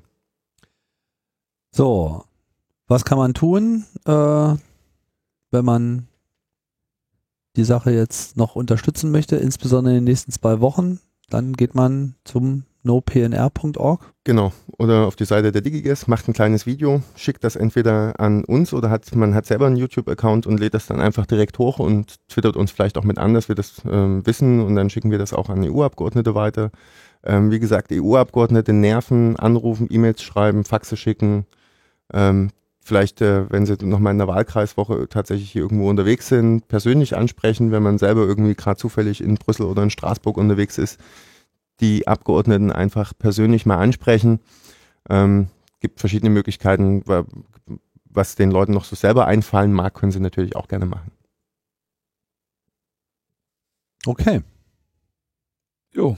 Vielen Dank, Alexander, erstmal Gerne. für äh, die Ausführungen hier zu PNR. Wollten wir schon immer mal äh, ein bisschen ausführlicher behandeln. Haben wir jetzt auch mal gemacht. Linus, was haben wir denn äh, sonst noch auf der Agenda? Mobilfunküberwachung haben wir. Uh, mal was ganz anderes. Das ist, glaube ich, so ein, so ein Klassiker der äh, Standardsituation der kleinen Anfragen der Linksfraktion. Die erkundigen sich äh, in regelmäßigen Abständen nach äh, den Überwachungsmaßnahmen im, im Mobiltelefoniebereich. Ähm, das geht, glaube ich, immer so von André Hunko aus, wobei dann die Anf auf der kleinen Anfrage stehen dann ganz viele drauf. Und da haben sie jetzt mal wieder eine Antwort bekommen. Und da haben sie sich nach äh, mehreren Maßnahmen erkundigt. Erstens die nach der Verwendung der stillen SMS. Stille SMS, ähm, ich hatte das hier schon öfter mal erklärt, aber der Vollständigkeit halber erkläre ich es nochmal. Das ist eine äh, quasi ein Standard, den es in der Definition von SMS gibt. Da gibt es verschiedene SMS-Nachrichten, Typen, über die das, über deren Empfang das Telefon den Nutzer nicht in Kenntnis setzt. So ist es vorgesehen. Ähm, die haben unterschiedliche, es gibt unterschiedliche Möglichkeiten, stille SMS zu schicken. Das eine ist irgendwie einfach Typ, Typ 0 und dann, die wird einfach, deren Empfang wird einfach bestätigt und dann ist gut. Ähm, man kann aber auch binäre SMS an die SIM-Karte schicken und damit irgendwie keine sinnvolle Aktion auslösen. Aber es gibt also SMS-Nachrichten, die man an ein Mobiltelefon schicken kann und laut Standard, ein, ein standardkonformes Mobiltelefon wird den Empfang dem Netz gegenüber bestätigen, aber äh, dem Nutzer nicht anzeigen. Es gibt auch, darauf habe ich glaube ich auch mehrmals hingewiesen, ähm, Möglichkeiten, sein Telefon dazu zu bringen, zumindest zu warnen, dass eine solche SMS gekommen ist. Ähm, das äh, können die Apps Catcher Catcher und ähm, Snoop Snitch, an deren Entwicklung ich nicht vollständig unbeteiligt war, weil sie aus einem von einem Team entwickelt wurden, mit dem ich ähm, zu tun habe. Immer am Bahnhof gesoffen hast. naja, man muss das ja als Disclaimer dazu sagen, wenn Ja. das aus der eigenen Schmiede kommt. Ähm, genau, und diese, warum macht man, warum setzen Strafverfolgungsbehörden die ein?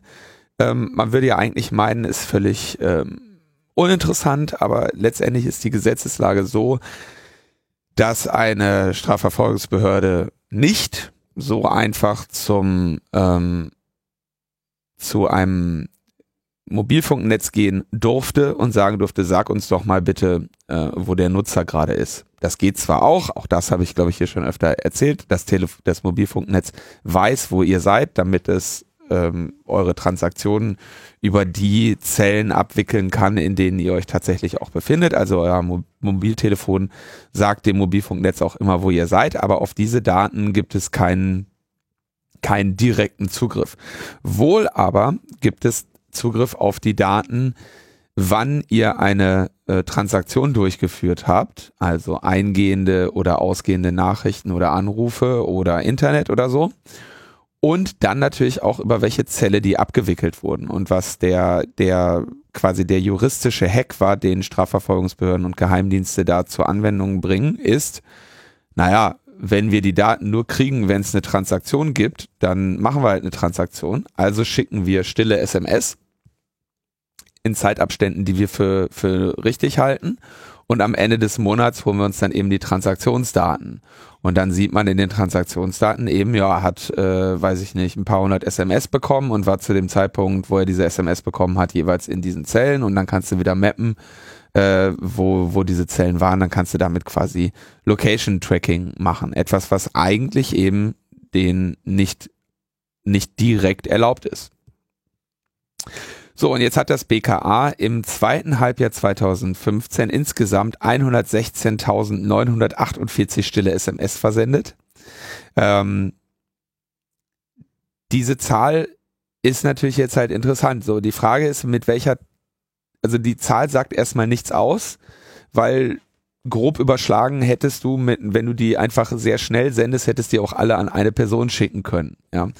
Ähm, und sie werden sich halt verschiedene zeitliche Auflösungen für unterschiedliche Zielpersonen gesetzt haben. Man weiß auch nicht, ob sie die einfach rund um die Uhr schicken äh, oder einfach immer mal wieder, ja, bei Interesse mal gucken, oh, wo war der zu dem Zeitpunkt, war der bei der Demo oder nicht, und, ne, also. Also salopp gesagt, es könnte sein, dass sie 100.000 Mal, bei 100.000 Leuten einmal wissen wollten, wo die sind, ja. aber es kann auch sein, dass sie bei einer Person 100.000 Mal wissen wollten, wo ja. die ist.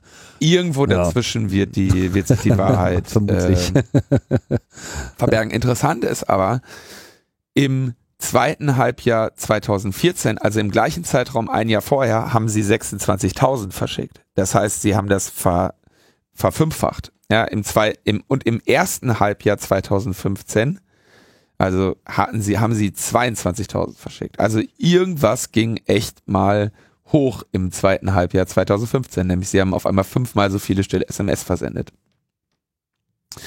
Äh, der Verfassungsschutz hat äh, weniger versendet. Im zweiten Halbjahr 2014 hatte er, äh, hatte der Verfassungsschutz 142.000 verschickt und jetzt im zweiten Halbjahr 2015 nur noch 45.000. Also irgendwie das BKA hat mehr gemacht, der Verfassungsschutz weniger. Hm. Zoll, Bundesnachrichtendienst und der militärische Abschirm Abschirmdienst nutzen die auch, geben aber ihre Zahlen nicht raus.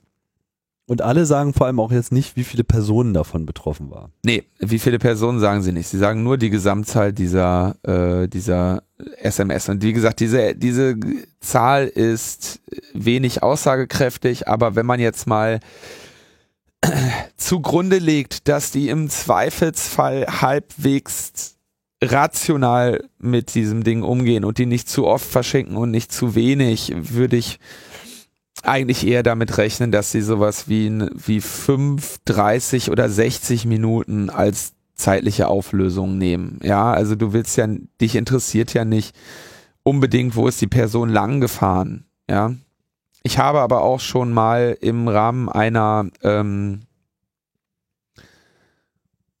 also ich habe mal Einsicht in solche äh, Protokolle bekommen. Da war die zeitliche Auflösung auch so im, im etwas also im mehr, mehrere Minuten Bereich.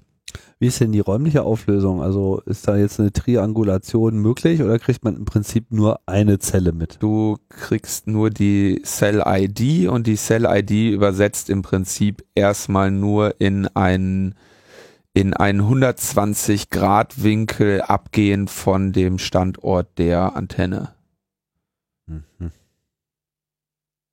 Wenn du aber mehrere hast, ne, kannst du dir halt relativ einfach damit Mehrere ausmalen, was? wo mehrere Antennen oder mehrere Nee, wenn du also wenn du mehrere solche Messungen hast, ne? Ja. Dann siehst du natürlich, okay, weil also de deshalb interessiert dich unter Umständen vielleicht auch schon ein Weg eine Straße, weil du jetzt von der Einzelmessung nicht weißt, welche welche Straße ist die jetzt wohl gefahren, aber wenn du halt einfach, sag ich mal, 20 Zellen hast, die entlang der Autobahn stehen, dann kannst du dir halt relativ einfach ausmalen, okay, die Person wird jetzt da. Ja, auf der wird da gefahren sein. Was natürlich ja. auch äh, ein Grund sein kann, warum mehr äh, SMS gesendet werden, weil sie einfach gesehen haben, wir umso häufiger wir abfragen, ja. umso genauere Tracks können wir daraus äh, nachvollziehen. Also von daher interessante Zahl, schwer zu interpretieren. Interessanter, also interessanter wird haben. die vor allem, wenn dich wenn dich Zusammenkünfte von Personen interessieren, mhm. weil dann kannst du natürlich einfach sagen, okay, die sind echt einfach, weißt du, aus verschiedenen Richtungen der, gekommen. Die sind aus verschiedenen Richtungen gekommen und dann war der eine zwei Stunden in dieser E-Plus-Zelle und der andere zwei Stunden in der T-Mobile-Zelle, die daneben steht und dann sind die zum gleichen Zeitpunkt da wieder aus dem Bereich raus, der eine in die eine und der andere in die andere Richtung. Ja. ja. Ähm, also über die technischen Hintergründe kann man da noch viel sprechen. Es gibt noch zwei andere Maßnahmen, die ich hier äh, auch noch erwähnen möchte. Also stille SMS heißt, ich ich habe diese Person, ich will die Person im Auge behalten und ich mache, ich verwandle im Prinzip ihr Mobiltelefon, was sie in der Tasche hat, in eine Ortungswanze. Ja, also das ist das. Obwohl ich das eigentlich, obwohl die Rechtsprechung mir das imp, in, im Prinzip nicht erlaubt, habe ich halt quasi diesen juristischen Hack und äh, hole mir am Ende des Monats oder vielleicht sogar früher die Transaktionsrecords, ja, und missbrauche ähm, quasi die äh, Telekommunikationsüberwachung zur Location-Überwachung. Spielt ja dann auch nochmal wieder eine Rolle im Rahmen der Vorratsdatenspeicherung, wo ja jetzt auch Location-Daten anfallen. Das heißt, da wird es auch nochmal interessant, ob eventuell jetzt die Vorratsdatenspeicherung nicht letztendlich in der Umsetzung das Ende des Versandes stiller SMS bedeutet, weil der ganze Kram ja eh ähm, mehrere Wochen gespeichert werden soll. Also da weiß ich nicht genau, was, wie die Strafverfolgungsbehörden da in Zukunft agieren werden. Vermutlich werden sie aber weiterhin stille SMS brauchen, weil ja in der Vorratsdatenspeicherung auch nur gespeichert wird, wenn eine Transaktion anfällt. Und es sind ja auch, also noch äh, haben ja Geheimdienste keinen Zugriff auf die Vorratsdaten. So, von daher, die Behörden ja, werden es sicherlich weiter machen. Kann ja? sich ja nur noch um Stunden handeln. so, äh, also die, die Personen, es gibt auch noch, also wie gesagt, das Feld des Location Tracking ist groß und wenn ich hier kurz ein bisschen Eigenwerbung machen darf, unter äh, gsmmap.org ähm, kann man sich für, für alle Länder auch noch so Berichte anschauen. Also brauchst auch echt jetzt nicht unbedingt eine stille SMS, um herauszufinden, wo sich jemand aufhält. Ja, das geht eleganter. Ähm, kann ich gleich hier auch mal kurz zeigen, wenn wir nicht mehr podcasten. Aber ähm, genau, da haben wir, haben wir auf jeden Fall so ein bisschen so ungefähr erklärt. So, die andere Sache ist IMSI-Catcher. Und der IMSI-Catcher ist quasi etwas, ein Gerät, das sagt, ich bin ein, ich bin dein Mobilfunknetz. Ja? Und das Telefon authentifiziert sich dann bei diesem IMSI-Catcher, weil das Signal stark ist. Ja? Also das, das Telefon fährt durch äh, die Lande und während es so und kriegt halt die ganze Zeit äh, Signale von den unterschiedlichen Zellen des Mobilfunknetzes. Und wenn man jetzt so was weiß ich über die Autobahn fährt, dann ist das Telefon in der Tasche und meldet sich einfach nach und nach bei einer nach der anderen Zelle, einer der einer Zelle nach der anderen an. Und zwar immer bei der, die das äh, stärkste Signal hat. Und ein IMSI-Catcher geht im Prinzip hin und sagt, hallo, ich bin eine Zelle von deinem Mobilfunknetz. Ich sende dir, wie du merkst, ein sehr starkes Signal. Und das Telefon sagt, ach super, dann gehe ich doch jetzt mal in diese Zelle. Weil die ist super. Weil die ist super. Und dann authentifiziert sich das Telefon dort und jetzt unterscheidet sich das auch wieder nach 2G, 3G und 4G. Ich will da aber nicht zu sehr ins Detail gehen. Ähm, letztendlich sagt das Telefon, hallo, hier bin ich. Äh, ich darf das, hier ist meine SIM und so weiter. Äh, hier sind, hier ist meine IMSI. Lass uns mal hier eine Dingens Authentifizierung. Das Mobilfunknetz sagt dann, das gefälschte Mobilfunknetz kann dann auf unterschiedlichen Wegen reagieren. Zum Beispiel kann es sagen, ah, wunderbar, alles klar, dann bleib mal hier. Ähm, oder es sagt halt, ja, alles klar, wunderbar, du bist das, äh, aber ich nehme dich nicht an. Ja, äh, kann man auf verschiedene Wegen machen. Da habe ich zusammen mit Luca und Dexter beim Camp einen, äh, einen kleinen Workshop-artigen Vortrag zugehalten im BER Village, äh, wo ich nochmal die verschiedenen Typen von IMSI-Catchern ähm, erklärt habe. Aber ein IMSI-Catcher sagt quasi am Ende, der liefert am Ende die Daten folgende ähm, IMSIs haben sich bei mir angemeldet. Ähm, das heißt, da hast du quasi zu einer Location die Opfer. Ja, wird äh, gerne mal eingesetzt bei äh, Demos bei Demos wird aber zum Beispiel auch, das ist immer die Legende, mit der der Einsatz von, von IMSI-Catchern oder die Anschaffung von IMSI-Catchern äh, gerechtfertigt wird.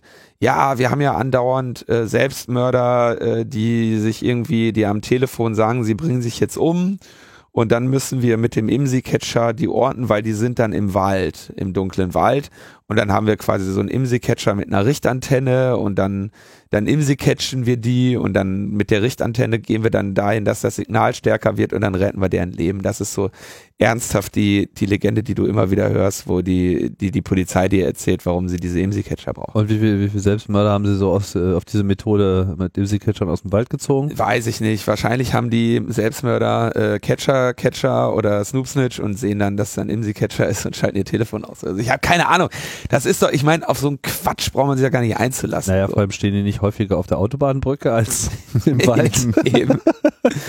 ähm, das BKA hat äh, IMSI-Catcher im zweiten Halbjahr 2015 genau 24 Mal zum Einsatz gebracht, die Bundespolizei 30 Mal. Das sind ungefähr die Zahlen aus dem äh, vorherigen Halbjahr. Und dann ist ja aber im Prinzip der IMSI-Catcher komplett uninteressant, wenn du dir nämlich über die Funkzellenabfrage Gedanken machst. Das Einzige, was der IMSI-Catcher noch hat, ist, du könntest den jetzt halt so konfigurieren, dass er halt eine sehr viel genauere Auflösung hat, örtlich. Ne? Du weißt einfach, wo der steht, wie stark der sendet und wer da, äh, wer da gecatcht wird, da kannst du halt dann nochmal, sag ich mal, genauer sein, als jetzt zum Beispiel mit einer Funkzelle, die irgendwo auf dem Land steht. Und die Funkzellenabfrage ist ja das, was äh, unser Freund André Meister im Prinzip vor ein paar Jahren so recherchiert und der Öffentlichkeit zugetragen hat, nämlich dass die ähm, Strafverfolgungsbehörden zum Provider gehen und sagen, ey, Kollege, wir wollen gerne wissen, alle, die sich zu diesem, in diesem Zeitraum in dieser definierten Zelle eingebucht haben. Und ähm, da hat man natürlich so ein ähm, mitunter halt viele hundert oder viele tausend Leute. Ne? Wir hatten das, ähm, die zwei großen interessanten Fälle waren einmal, dass die, äh, dass das in Dresden bei den Demonstrationen zum, äh, wenn da immer diese besorgten Bürger. Spinner da aufmarschieren. Nee, das ist ja, das sind ja auch die besorgten Bürger, aber die richtigen Nazis, wo man auch weiß, wo die auch Nazis heißen, glaube ich. Ähm, nee, wir, was sind das immer in Dresden? Das sind dann die, die gedenken dem Bombenterror oder irgendwie sowas, ne? Die besorgten Bombenterroristen oder sowas ist das, wo die dann der Bombardierung Dresdens gedenken, ne? Und den Heldentod, den da alle gestorben sind und so. Das ist doch, bei, im Rahmen dieser Aktion sind ja dann immer große, äh, große Proteste und da hat, haben dann die Strafverfolgungsbehörden auch äh, Funkzellenabfragen gemacht in der kompletten Dresdner Innenstadt und hatten damit einfach mal alle die bei dieser Demonstration waren. Ja, oder bei beiden, ja. Und also konnten einfach mal, haben, die haben einfach eine Liste aller Personen, die zu dem Zeitpunkt in Dresden waren. Auch eine sehr, sehr grundrechtsschonende Maßnahme. Aller, aller Personen, die, die sich da aufgehalten Telefon dabei hatten und äh, plus alle Leute, die da zwar waren, aber damit nichts zu tun hatten unter Umständen. Ja, sie haben einfach eine Liste aller Mobiltelefone, aller Mobiltelefon-Identitäten. Also es ist ja nicht das Mobiltelefon, sondern eher, also es geht ja eher um die SIM, weil die SIM ja gebunden ist an die Telefonnummer und die Telefonnummer wiederum an die Person. Äh, das haben, haben sie damals gemacht. Funkzellenabfrage, also das, äh, te die technisch durchaus elegantere Maßnahme zur Massenüberwachung. Ähm, 41 Mal zum Einsatz gekommen von der Bundespolizei und vom Zoll 39 Mal zum Einsatz gekommen im zweiten Halbjahr 2015. Das heißt, insge also und das BKA 20 Mal. Das heißt, ähm, 100 Einsätze in 100 Funkzellenabfragen in einem halben Jahr, ne, 365 Tage durch 2 gleich 182,5 in 180 Tagen 100 Funkzellen abfragen. Das heißt schon so ungefähr jeden zweiten Tag. Ist ja auch eine Menge los, also. Gehen ja immer wieder Leute auf die Straße. Ja, und bei jeder Funkzellenabfrage, wie gesagt, da hast du halt, wenn du sowas jetzt hier in Berlin machst, wie sie es damals gemacht haben, als hier dieser äh, dieser Frusti rumgerannt ist und Autos angezündet hat, da haben sie auch Funkzellenabfragen gemacht. Wenn du das in, in einer Stadt wie Berlin machst, da hast du natürlich richtig ordentlich Beifang. Ne? Gleichzeitig ähm, hast, hast du da natürlich auch eine relativ effektive ähm, Methode, um eine Person zu ermitteln. Ne? Also die haben halt im Prinzip einfach jedes Mal, wenn er so ein Auto gebrannt hat, haben sich kurz die Funkzellendaten ge geholt. Das machst du dreimal, dann bleibt einfach nur eine, eine Identität über, die an allen drei Orten war. Ne? Das ist einfach überzufällig nicht mehr zu erklären, wenn da jeweils nachts eine Person sich in der Stadt aufhält. Vor allem, wenn du das dann an unterschiedlichen, in unterschiedlichen Stadtteilen machst und so. Ne? Das ist halt relativ, relativ zügig geklärt. Aber, da, aber so, richtig aufgeklärt wurde doch darüber äh, ich glaube, sie waren dann irgendwie Auto. nicht klug genug, das richtig auszuwerten. Am Ende haben sie den irgendwie, glaube ich, über eine Überwachungskamera oder sowas gefunden. Aber der, die Funkzellenabfrage hatte auch eine Rolle gespielt. Worauf ich hinaus will, ist so dieses Mobilfunk, so große Sache, ne? Also Mobil, äh, Funkzellenabfrage jeden zweiten Tag. IMSI-Catcher stehen überall äh, rum, weil wie gesagt, die eigentlich relativ selten zur Anwendung kommen und ich auch glaube, wie gesagt, mit mit Funkzellenabfrage und, ähm, und stiller SMS hast du nur noch relativ wenig äh, Anlass, einen IMSI-Catcher zum Einsatz zu bringen. Das, der Einsatz eines IMSI-Catchers ist einfach zu aufwendig im Vergleich zu den anderen Methoden, die, die dir zur Verfügung stehen. Jo, so viel zur Mobilfunküberwachung, zu neu, neu, dem neuesten, den neuesten Kennzahlen der äh, Mobilfunküberwachung. Dann haben wir ein ganz interessantes äh, Urteil des Court of Appeal in, im Vereinigten Königreich. Wir erinnern uns, dass äh, David Miranda, der, ich glaube, inzwischen Ehemann von ähm, dem Journalisten Glenn Greenwald. Glenn, sorry, ja, ich helfe dir gerne auf die Sprünge. Vielen Dank. Von Glenn Greenwald ja äh, in an einem Flughafen lange Zeit festgehalten wurde, nämlich äh, neun Stunden. Und äh, das auf Basis eines Terrorgesetzes aus dem Jahr 2000, das es den Sicherheitsbehörden erlaubt, Reisende zu befragen, um herauszufinden, ob sie Terroristen sind. Ja, dann machst du natürlich, fragst einfach. Ne? Dabei haben die Personen weder das Recht zu schweigen, noch das Recht auf juristische Beratung. Das sind, also das, das Recht zu schweigen und das Recht auf juristische Beratung sind ähm, fundamentale Errungenschaften des Rechtsstaates. Ja. Ähm, die hast du dann eben nicht. Und du kannst bis zu neun Stunden festgehalten werden. Ähm, und dagegen hatte eben der David Miranda geklagt, weil er ja als äh, Journalist und so da festgehalten wurde und ähm, hatte sich eben dagegen gewehrt und dann hatte, stand es vor dem High Court, hat der der High Court hat diese Festnahme für gesetzmäßig erklärt, weil es ja eben eine gesetzmäßige Grundlage gibt, nämlich dieses Terrorgesetz aus 2000. Und da, dagegen ist er eben in Berufung gegangen und hat jetzt, hat dieser Court of Appeal gesagt, ja, äh, was da geschehen ist, war in Ordnung. Es gibt eine rechtliche Grundlage dafür. Aber diese rechtliche Grundlage ist nicht rechtmäßig. Denn wenn diese Bestimmungen äh, in Verbindung mit journalistischem Material genutzt werden, und es ging denen ja darum, wo sind die Snowden-Dokumente, äh, dann ist das nicht mit Artikel 10 der Europäischen Menschenrechtskonvention vereinbar.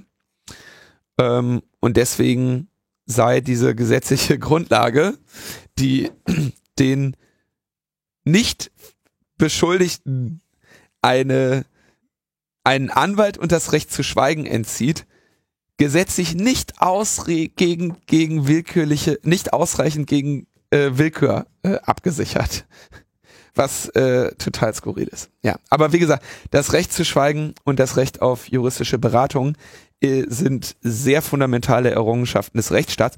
Und das finde ich, das war mir schon immer irgendwie äh, aufgefallen. Deswegen wollte ich diesen Spaßfakt jetzt mal kurz äh, hier nochmal anmerken. Es gibt nämlich das sogenannte Miranda Warning. Und das ist das, was äh, US-Polizisten die ihren Gefangenen sagen müssen, wenn sie sie verhaften. Nämlich so, sie haben das Recht zu schweigen, sie haben das Recht zu einem Anwalt. Wenn sie sich keinen Anwalt leisten können, wird ihnen äh, von Gericht jemand gestellt. Und dann gibt's noch einige weitere. Äh, genau, you have the right to remain silent. Anything you say may be used against you in a court of law. You have the right to consult an attorney. Ähm, wenn, es kein, wenn du keinen leisten kannst, geben wir dir den.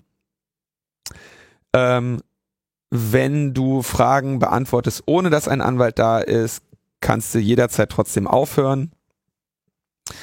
Und dann mu musst du, sagen sie, äh, hast du diese Rechte verstanden, ja. Und diese Warnung müssen Polizisten in den USA aussprechen. Und die heißen Miranda Warning, weil es nämlich mal ein, äh, per eine Person gab, die äh, verhaftet wurde ähm, und sich dieser Rechte nicht bewusst war. Und dann gab es einen Supreme Court Decision und deswegen gibt es halt die Verpflichtung von Polizisten, dass sie das einer Person, eine Person darüber ähm, belehren müssen. Und äh, das finde ich halt ein, ein Spaßfakt. Musst ihr auch lachen? Das ist Miranda und Miranda so. Genau, es war nämlich ein Ernesto Miranda. Ja. Und das äh, fand halt in den USA statt, äh, in Arizona und ja, ausgerechnet David Miranda werden dann sozusagen diese Miranda-Rechte nicht zugestanden. Ist schon, äh, ja, kann man schon gar nicht mehr toppen irgendwie. Ja, aber okay, da kann man also jetzt sehen, da wird also jetzt tatsächlich ein Gesetz, wo man sagt, du kannst neun Stunden ohne Anschuldigung festgehalten werden, hast nicht das Recht zu schweigen und nicht das Recht auf einen Anwalt. Da wird jetzt also vorsichtig angemerkt, dass das Gesetz nicht ausreichend dagegen abgesichert ist, äh, willkürlich angewendet zu werden. Also, was willst du dazu noch sagen? Genau, also dieser Court of Appeal ist in äh, England im Übrigen ähm, ja ein Berufungsgericht äh, auf höchster Ebene also der High Court hat sich da, High Court of äh, Justice, also sozusagen das oberste Zivilgericht, das hat sich ja äh, anders laut, also hat gesagt, gibt ein, gibt ein Gesetz und dieses Berufungsgericht hat halt jetzt gesagt, naja, äh, meinetwegen, aber das Gesetz selber ist halt braun und muss ja. äh, geändert werden. So. Was ich auch interessant finde eigentlich, oder? Also würde man, ich hätte erwartet, dass in also in Deutschland hätte ich erwartet, dass man sagt, naja, okay, das war auf Basis eines Gesetzes, das nicht gesetzmäßig ist, also war es auch grundsätzlich Mist. Ja, es würde damit hinfällig werden. Ich weiß ja nicht, ob das jetzt schon äh, das letzte Wort ist in dem ganzen Spiel. Auf jeden Fall sagt das ja im Prinzip, dass dieses Gesetz weg muss. Ja. ja.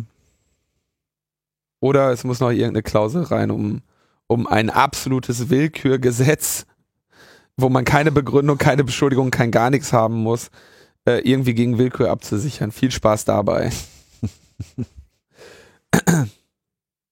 ja, dann Letzter Teil. Neues, nee, vorletzter Teil. Vorletzter Neues Teil. aus dem äh, ah. aus der Generalbundesanwaltschaft. Um, hacking is not allowed in the Bundestag. And to try to get the message to the people ist jetzt äh, Peter Frank losgegangen und hat die Ermittlungen übernommen. Ähm, Wer ist Peter Frank? Peter Frank ist der Generalbundesanwalt. Der Neue. Der, der Nachfolger. Neue. Der, der alte, der alte ist ja weggebrochen. Der äh, andere war irgendwas mit Landesverrat. Da war irgendwas, irgendein Abgrund, in den er hineingestürzt ist. Tja, da ist Herr Frank noch nicht ganz gelandet. Äh, deswegen entscheidet er sich jetzt halt auch mal, irgendwann mal Ermittlungen auch aufzunehmen. Äh, wir erinnern uns, der alte Bundesanwalt hatte ja größere Probleme, zum Beispiel mal Ermittlungen aufzunehmen wegen dieses Spionageskandals in Deutschland, von dem man immer wieder mal hört. Mhm. Weil da gab es ja irgendwie nicht so viele Anzeichen. Also da wird nur seit Jahren darüber berichtet, aber das äh, heißt ja noch gar nichts. Aber hier wurde zumindest einmal bemerkt, dass es da tatsächlich so eine Hackattacke gab und jetzt, äh, ja, jetzt können äh, die Bösewichter halt einpacken, weil der Generalbundesanwalt hat angekündigt, sich drum zu kümmern er bereits, also die zuständige äh, Fachabteilung zur Bekämpfung von Spionagedelikten, also die Fachabteilung der Bund Generalbundesanwalt, führt bereits seit Mitte Januar, wir haben gerade Mitte Januar, ein Strafverfahren gegen Unbekannt. Es geht um den Verdacht der geheimdienstlichen Agententätigkeit und man hat natürlich immer noch keine Angabe über konkrete Spuren, aber der Finger zeigt nach Russland. Das klingt alles wie so ein bisschen Neuigkeiten aus dem letzten Jahr, sind's auch. Wir hatten das damals auch äh, ausführlich behandelt. Jetzt äh, ist es auch bis zum Generalbundesanwalt durchgedrungen. Muss aber auch dazu sagen, es gab quasi vorher eine ein ähm, LKA, wenn ich das jetzt richtig stehe, was sich damit schon auseinandergesetzt hat. Er hat die jetzt übernommen, ja. Ähm, wenn ich das äh, richtig verstehe. Aber okay, also der kann jetzt, kann sich nur noch um Jahre handeln. Und dann haben wir noch eine letzte Kurzmeldung aus der, aus der Bundeswehr. Wir hatten ja beim äh, Camp eine, eine Sendung mit den Gästen Julia Reda und André Meister und André hat sich ja dann damals äh, äh mit dem Thema auseinandergesetzt, dass die Bundeswehr jetzt in den Cyber will und dass die Bundeswehr sagt, okay, es gibt äh, Land, Luft und See. Ja, das sind unsere traditionellen Einsatzgebiete und jetzt kommt ein viertes dazu und das heißt Cyber. Und äh, die Bundeswehr hat ja Wehr im Namen und will sich verteidigen und hat irgendwie die ganze Zeit von ähm, von defensiven äh, kleidet sich mit defensivem Gedankengut. Ähm, wir erinnern uns an die Debatten, der, die so in den letzten 10, 20 Jahren äh, die Bundesrepublik beschäftigt haben, wo die, wo die Bundeswehr überall äh, unsere Freiheit verteidigt und so, mit welche Länder sie dafür reist. Ähm, also zum Beispiel am Hindukusch. Ja, Hindukusch wird unsere Freiheit verteidigt. Aber demnächst halt auch an der Firewall. unsere Freiheit wird auch an der Firewall an der verteidigt. Firewall verteidigt. ähm, ja, und da war aber immer noch so von passivem, von passiver Abwehr die Rede. Und jetzt stellt sich raus, man will natürlich auch äh, sich auf Cyberattacken vorbereiten. Ähm, also nicht, nicht, die, nicht die Abwehr, sondern die Durchführung von. Genau, die, also laut in einem Sachstandsbericht informierte das Verteidigungsministerium den Bundestag darüber, dass Abwehrkonzepte, die über den rein passiven Schutz zur Minimierung der Auswirkungen eines Cyberangriffes hinausgehen. Und diese würden bereits von der NATO untersucht. Und sobald die rechtlichen Rahmenbedingungen für solche responsive Cyber Defense Operationen gegeben seien, würden die Möglichkeiten zur Unterbindung und Beendigung eines Angriffs bei der Bundeswehr geplant und umgesetzt. Also, ja, das ist wieder natürlich sehr schön in sehr schön, sehr schöne Wort, Worte, die da sind. Also man, man bleibt natürlich dabei, wir werden im Angriffsfall uns verteidigen mit Angriffen, denn Angriffe sind ja die beste Verteidigung, das scheint das irgendwie zu heißen. Und es ist auch ganz interessant, dass Sie sagen, wir, sobald die rechtlichen Rahmenbedingungen geschaffen sind, ich glaube doch eigentlich, dass der Bundestag die rechtlichen Rahmenbedingungen setzt für die Bundeswehreinsätze oder nicht. Na, also äh, wenn, wenn der Einsatz, ähm, also wenn ein Einsatz vorgenommen werden soll, muss der halt äh, in der Regel vom Bundestag abgesegnet werden. Weiß nicht, ob die da jetzt über einzelne IP-Ranges. Äh, so ein, so ein Fünf-Jahres-Ding wahrscheinlich werden. Macht mal fünf Jahre und dann, dann, dann gucken wir nochmal. Aber, aber nur in einem bestimmten IP-Adressraum. ja, wir teilen euch jetzt hier mal ein Subnetz zu. Ja. Da könnt ihr dann, äh, ja, schwierig. Austoben. Äh, ja, also ich meine, es ist ja irgendwie auch ähm, nachvollziehbar, dass hier Besorgnis herrscht. Ne? Aber äh, Angriff als Verteidigung, da gehe ich nicht mit. Na, sie werden das halt. Ach, ich weiß es auch nicht. Also sie stehen auf jeden Fall irgendwie ähm, Gewehr bei Fuß. Wie sagt man das in digital? Tastatur im Anschlag. Die Tastatur im Anschlag. Haben wir's? Ja. Ich, ich bin mit meinem ein Latein Wunder. am Ende. Du bist mit deinem Latein am Ende. Und du, Alexander, bist mit deinem äh, Latein auch am Ende? Ich habe nie Latein gelernt. äh, Ich auch nicht. Keine Ahnung von Latein. War noch nicht mal am Anfang. ja, also du hast auch nur so Asterix-Latein. Ja, ja, genau, ne? ja, ja. Aber das dafür umso besser. Ja. Gut, äh, weiß nicht, haben wir noch irgendwelche Termine anzukündigen? Liegt irgendwas an? Wann ist der nächste Digiges-Abend? Der ist dann äh, bald, ne? Das zwei ist Wochen. Schon, genau. Bitte? In zwei Wochen. In zwei Wochen der, Gute Frage. wir schlagen Der erste nach. Dienstag im Monat. Der erste Dienstag im Monat, genau. Ich dachte, wir machen es jetzt einfach mal konkret. Wer also in Berlin ist und äh, sich da beteiligen erste, will, das ist der ich. zweite, zweite Februar. Ja, vielen Dank für die Ausführungen hier Gerne. zu PNR und ähm, haben wir sonst noch was anzukündigen, Linus? Mir fällt gerade nichts ein. Bestimmt, aber ich hab's nicht. Ja. Hast du was? Ich könnte nochmal in eigener Sache darauf hinweisen, wenn ihr auf äh, Metaebene ME geht. Ich äh, habe jetzt vor, einen Meta-Podcast, den ich schon vor einiger Zeit mal so angefangen habe, häufiger zu pflegen und da auch mal immer äh, in regelmäßigen Abständen darüber zu berichten, was so in den anderen Podcasts, die ich äh, mache und begleite oder wo ich vielleicht auch mal zu Gast war, äh, passiert ist und warum hier vielleicht mal weniger passiert und da äh, mehr passiert oder auch welche Sendung ich persönlich für besonders äh, gelungen und empfehlenswert halte. Ähm, Netzpolitik. wie zum Beispiel Logbuch Netzpolitik, genau. das halte ich für besonders empfehlenswert. Das solltet ihr euch unbedingt mal anhören. Aber äh, da würde ich mich äh, freuen. Das sind dann auch äh, nicht so epische Längen, wie wir sie heute zum Beispiel wieder Echt? produziert haben, sondern das sind immer so 10, 15 Minuten und das war's dann. Mhm. Ja. Wir brauchen irgendwann mal Logbuch Light.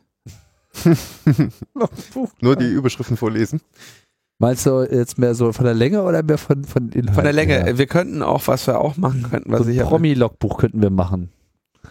Logbuch Panorama oder so. Logbuchtausch oder so. Logbuch Nee, so. wo wir einfach mal nicht immer diese ganzen schweren, tiefen Themen mit Zukunft und Welt und Drama und Krisen und, und, und, und, und, Krieg und so. Einfach mal auch was fürs Herz. Ja. Ah. Gossip. Ja. Neueste, wer mag wen oder wer mag wen nicht mehr. Die bunte. Ja, genau. Die bunte, bunte, bunte Tüte für. Mal gucken, Ja, vielleicht fällt es das ein. Ne? Hm. Das scheint auch nicht so ganz überzeugt zu Nee, sein kann, also was, was ich überlege, ist, ob wir nicht so dieses, dieses Deutschlandfunk-Konzept, ich finde das ja immer so geil, wenn du Nachrichten auf dem Deutschlandfunk hörst. Die Nachrichten im Überblick. Dann lesen sie erstmal so grob die Nachrichten vor, dann lesen sie die Nachrichten vor und dann kommt nochmal der Zusammenfassung. Ne? Dann lesen sie nochmal die Nachrichten kurz vor. Achso, am Schluss. Ja, damit du das auch wirklich verstanden hast. Das Ach finde so. ich eigentlich ganz gut. Ach so, ne, das können wir doch hier auch einführen. Also, Also Sie hörten heute heute bei Logbuch Netzpolitik. Sie hörten gerade And who pays you anyways? genau, Alexander, das haben wir noch nicht gefragt. Who pays you? Who pays you? Ah ja, stimmt, Who the genau, fuck das wollte ich are you? fragen, genau. Wer bist du und wer bezahlt dich? Ja. Was sind deine Interessen? Das hat man ja eigentlich schon, ne? Eigentlich, eigentlich hat man das schon ganz am Anfang. Aber wer euch bezahlt, habt ihr nicht gesagt. Nee. ja, äh, die hat, äh, Spenderinnen und Spender, Fördermitglieder und ähm, OSF gibt uns auch noch Geld. Und die Stadt, O wir kriegen OSF von ist Open Society. Open. Society Foundation, genau. Ja. Und, und wir, genau, ja, und wir kriegen von der Stadt kriegen wir auch noch ein bisschen Geld hier. Von, Von der Berlin. Von, von der Stadt Berlin. Wieso das denn? Wir haben ja, Ja, so, ein, so ein Jugendprojekt in, im, im Wedding, wo wir den Kids irgendwie erklären, wie sie ihre Facebook-Profile so einstellen, dass nicht jeder da reingucken kann. Und ähm, da kriegen wir irgendwie ein Duddelei von der Stadt dafür. Okay. Auch nicht schlecht. Was ist mal? Wir dürfen das aber nur. Warum machen wir das nicht? Das ist, kann man mit Facebook Geld verdienen? So einfach geht's. So, ich merke schon hier mit der Themenzusammenfassung, das wird nichts, da müssen wir nochmal dran üben. Von daher äh, verbleiben wir einfach so wie immer und sagen äh, Tschüss, bis bald. Danke Alexander, danke, danke fürs Zuhören. Äh, wir machen jetzt hier Schluss. Okay, ciao, ciao. Tschüss. try to get the try to get the try to try to get the try try get the try to try to get the try to get the try to try to get the message to the people people people people to the people people people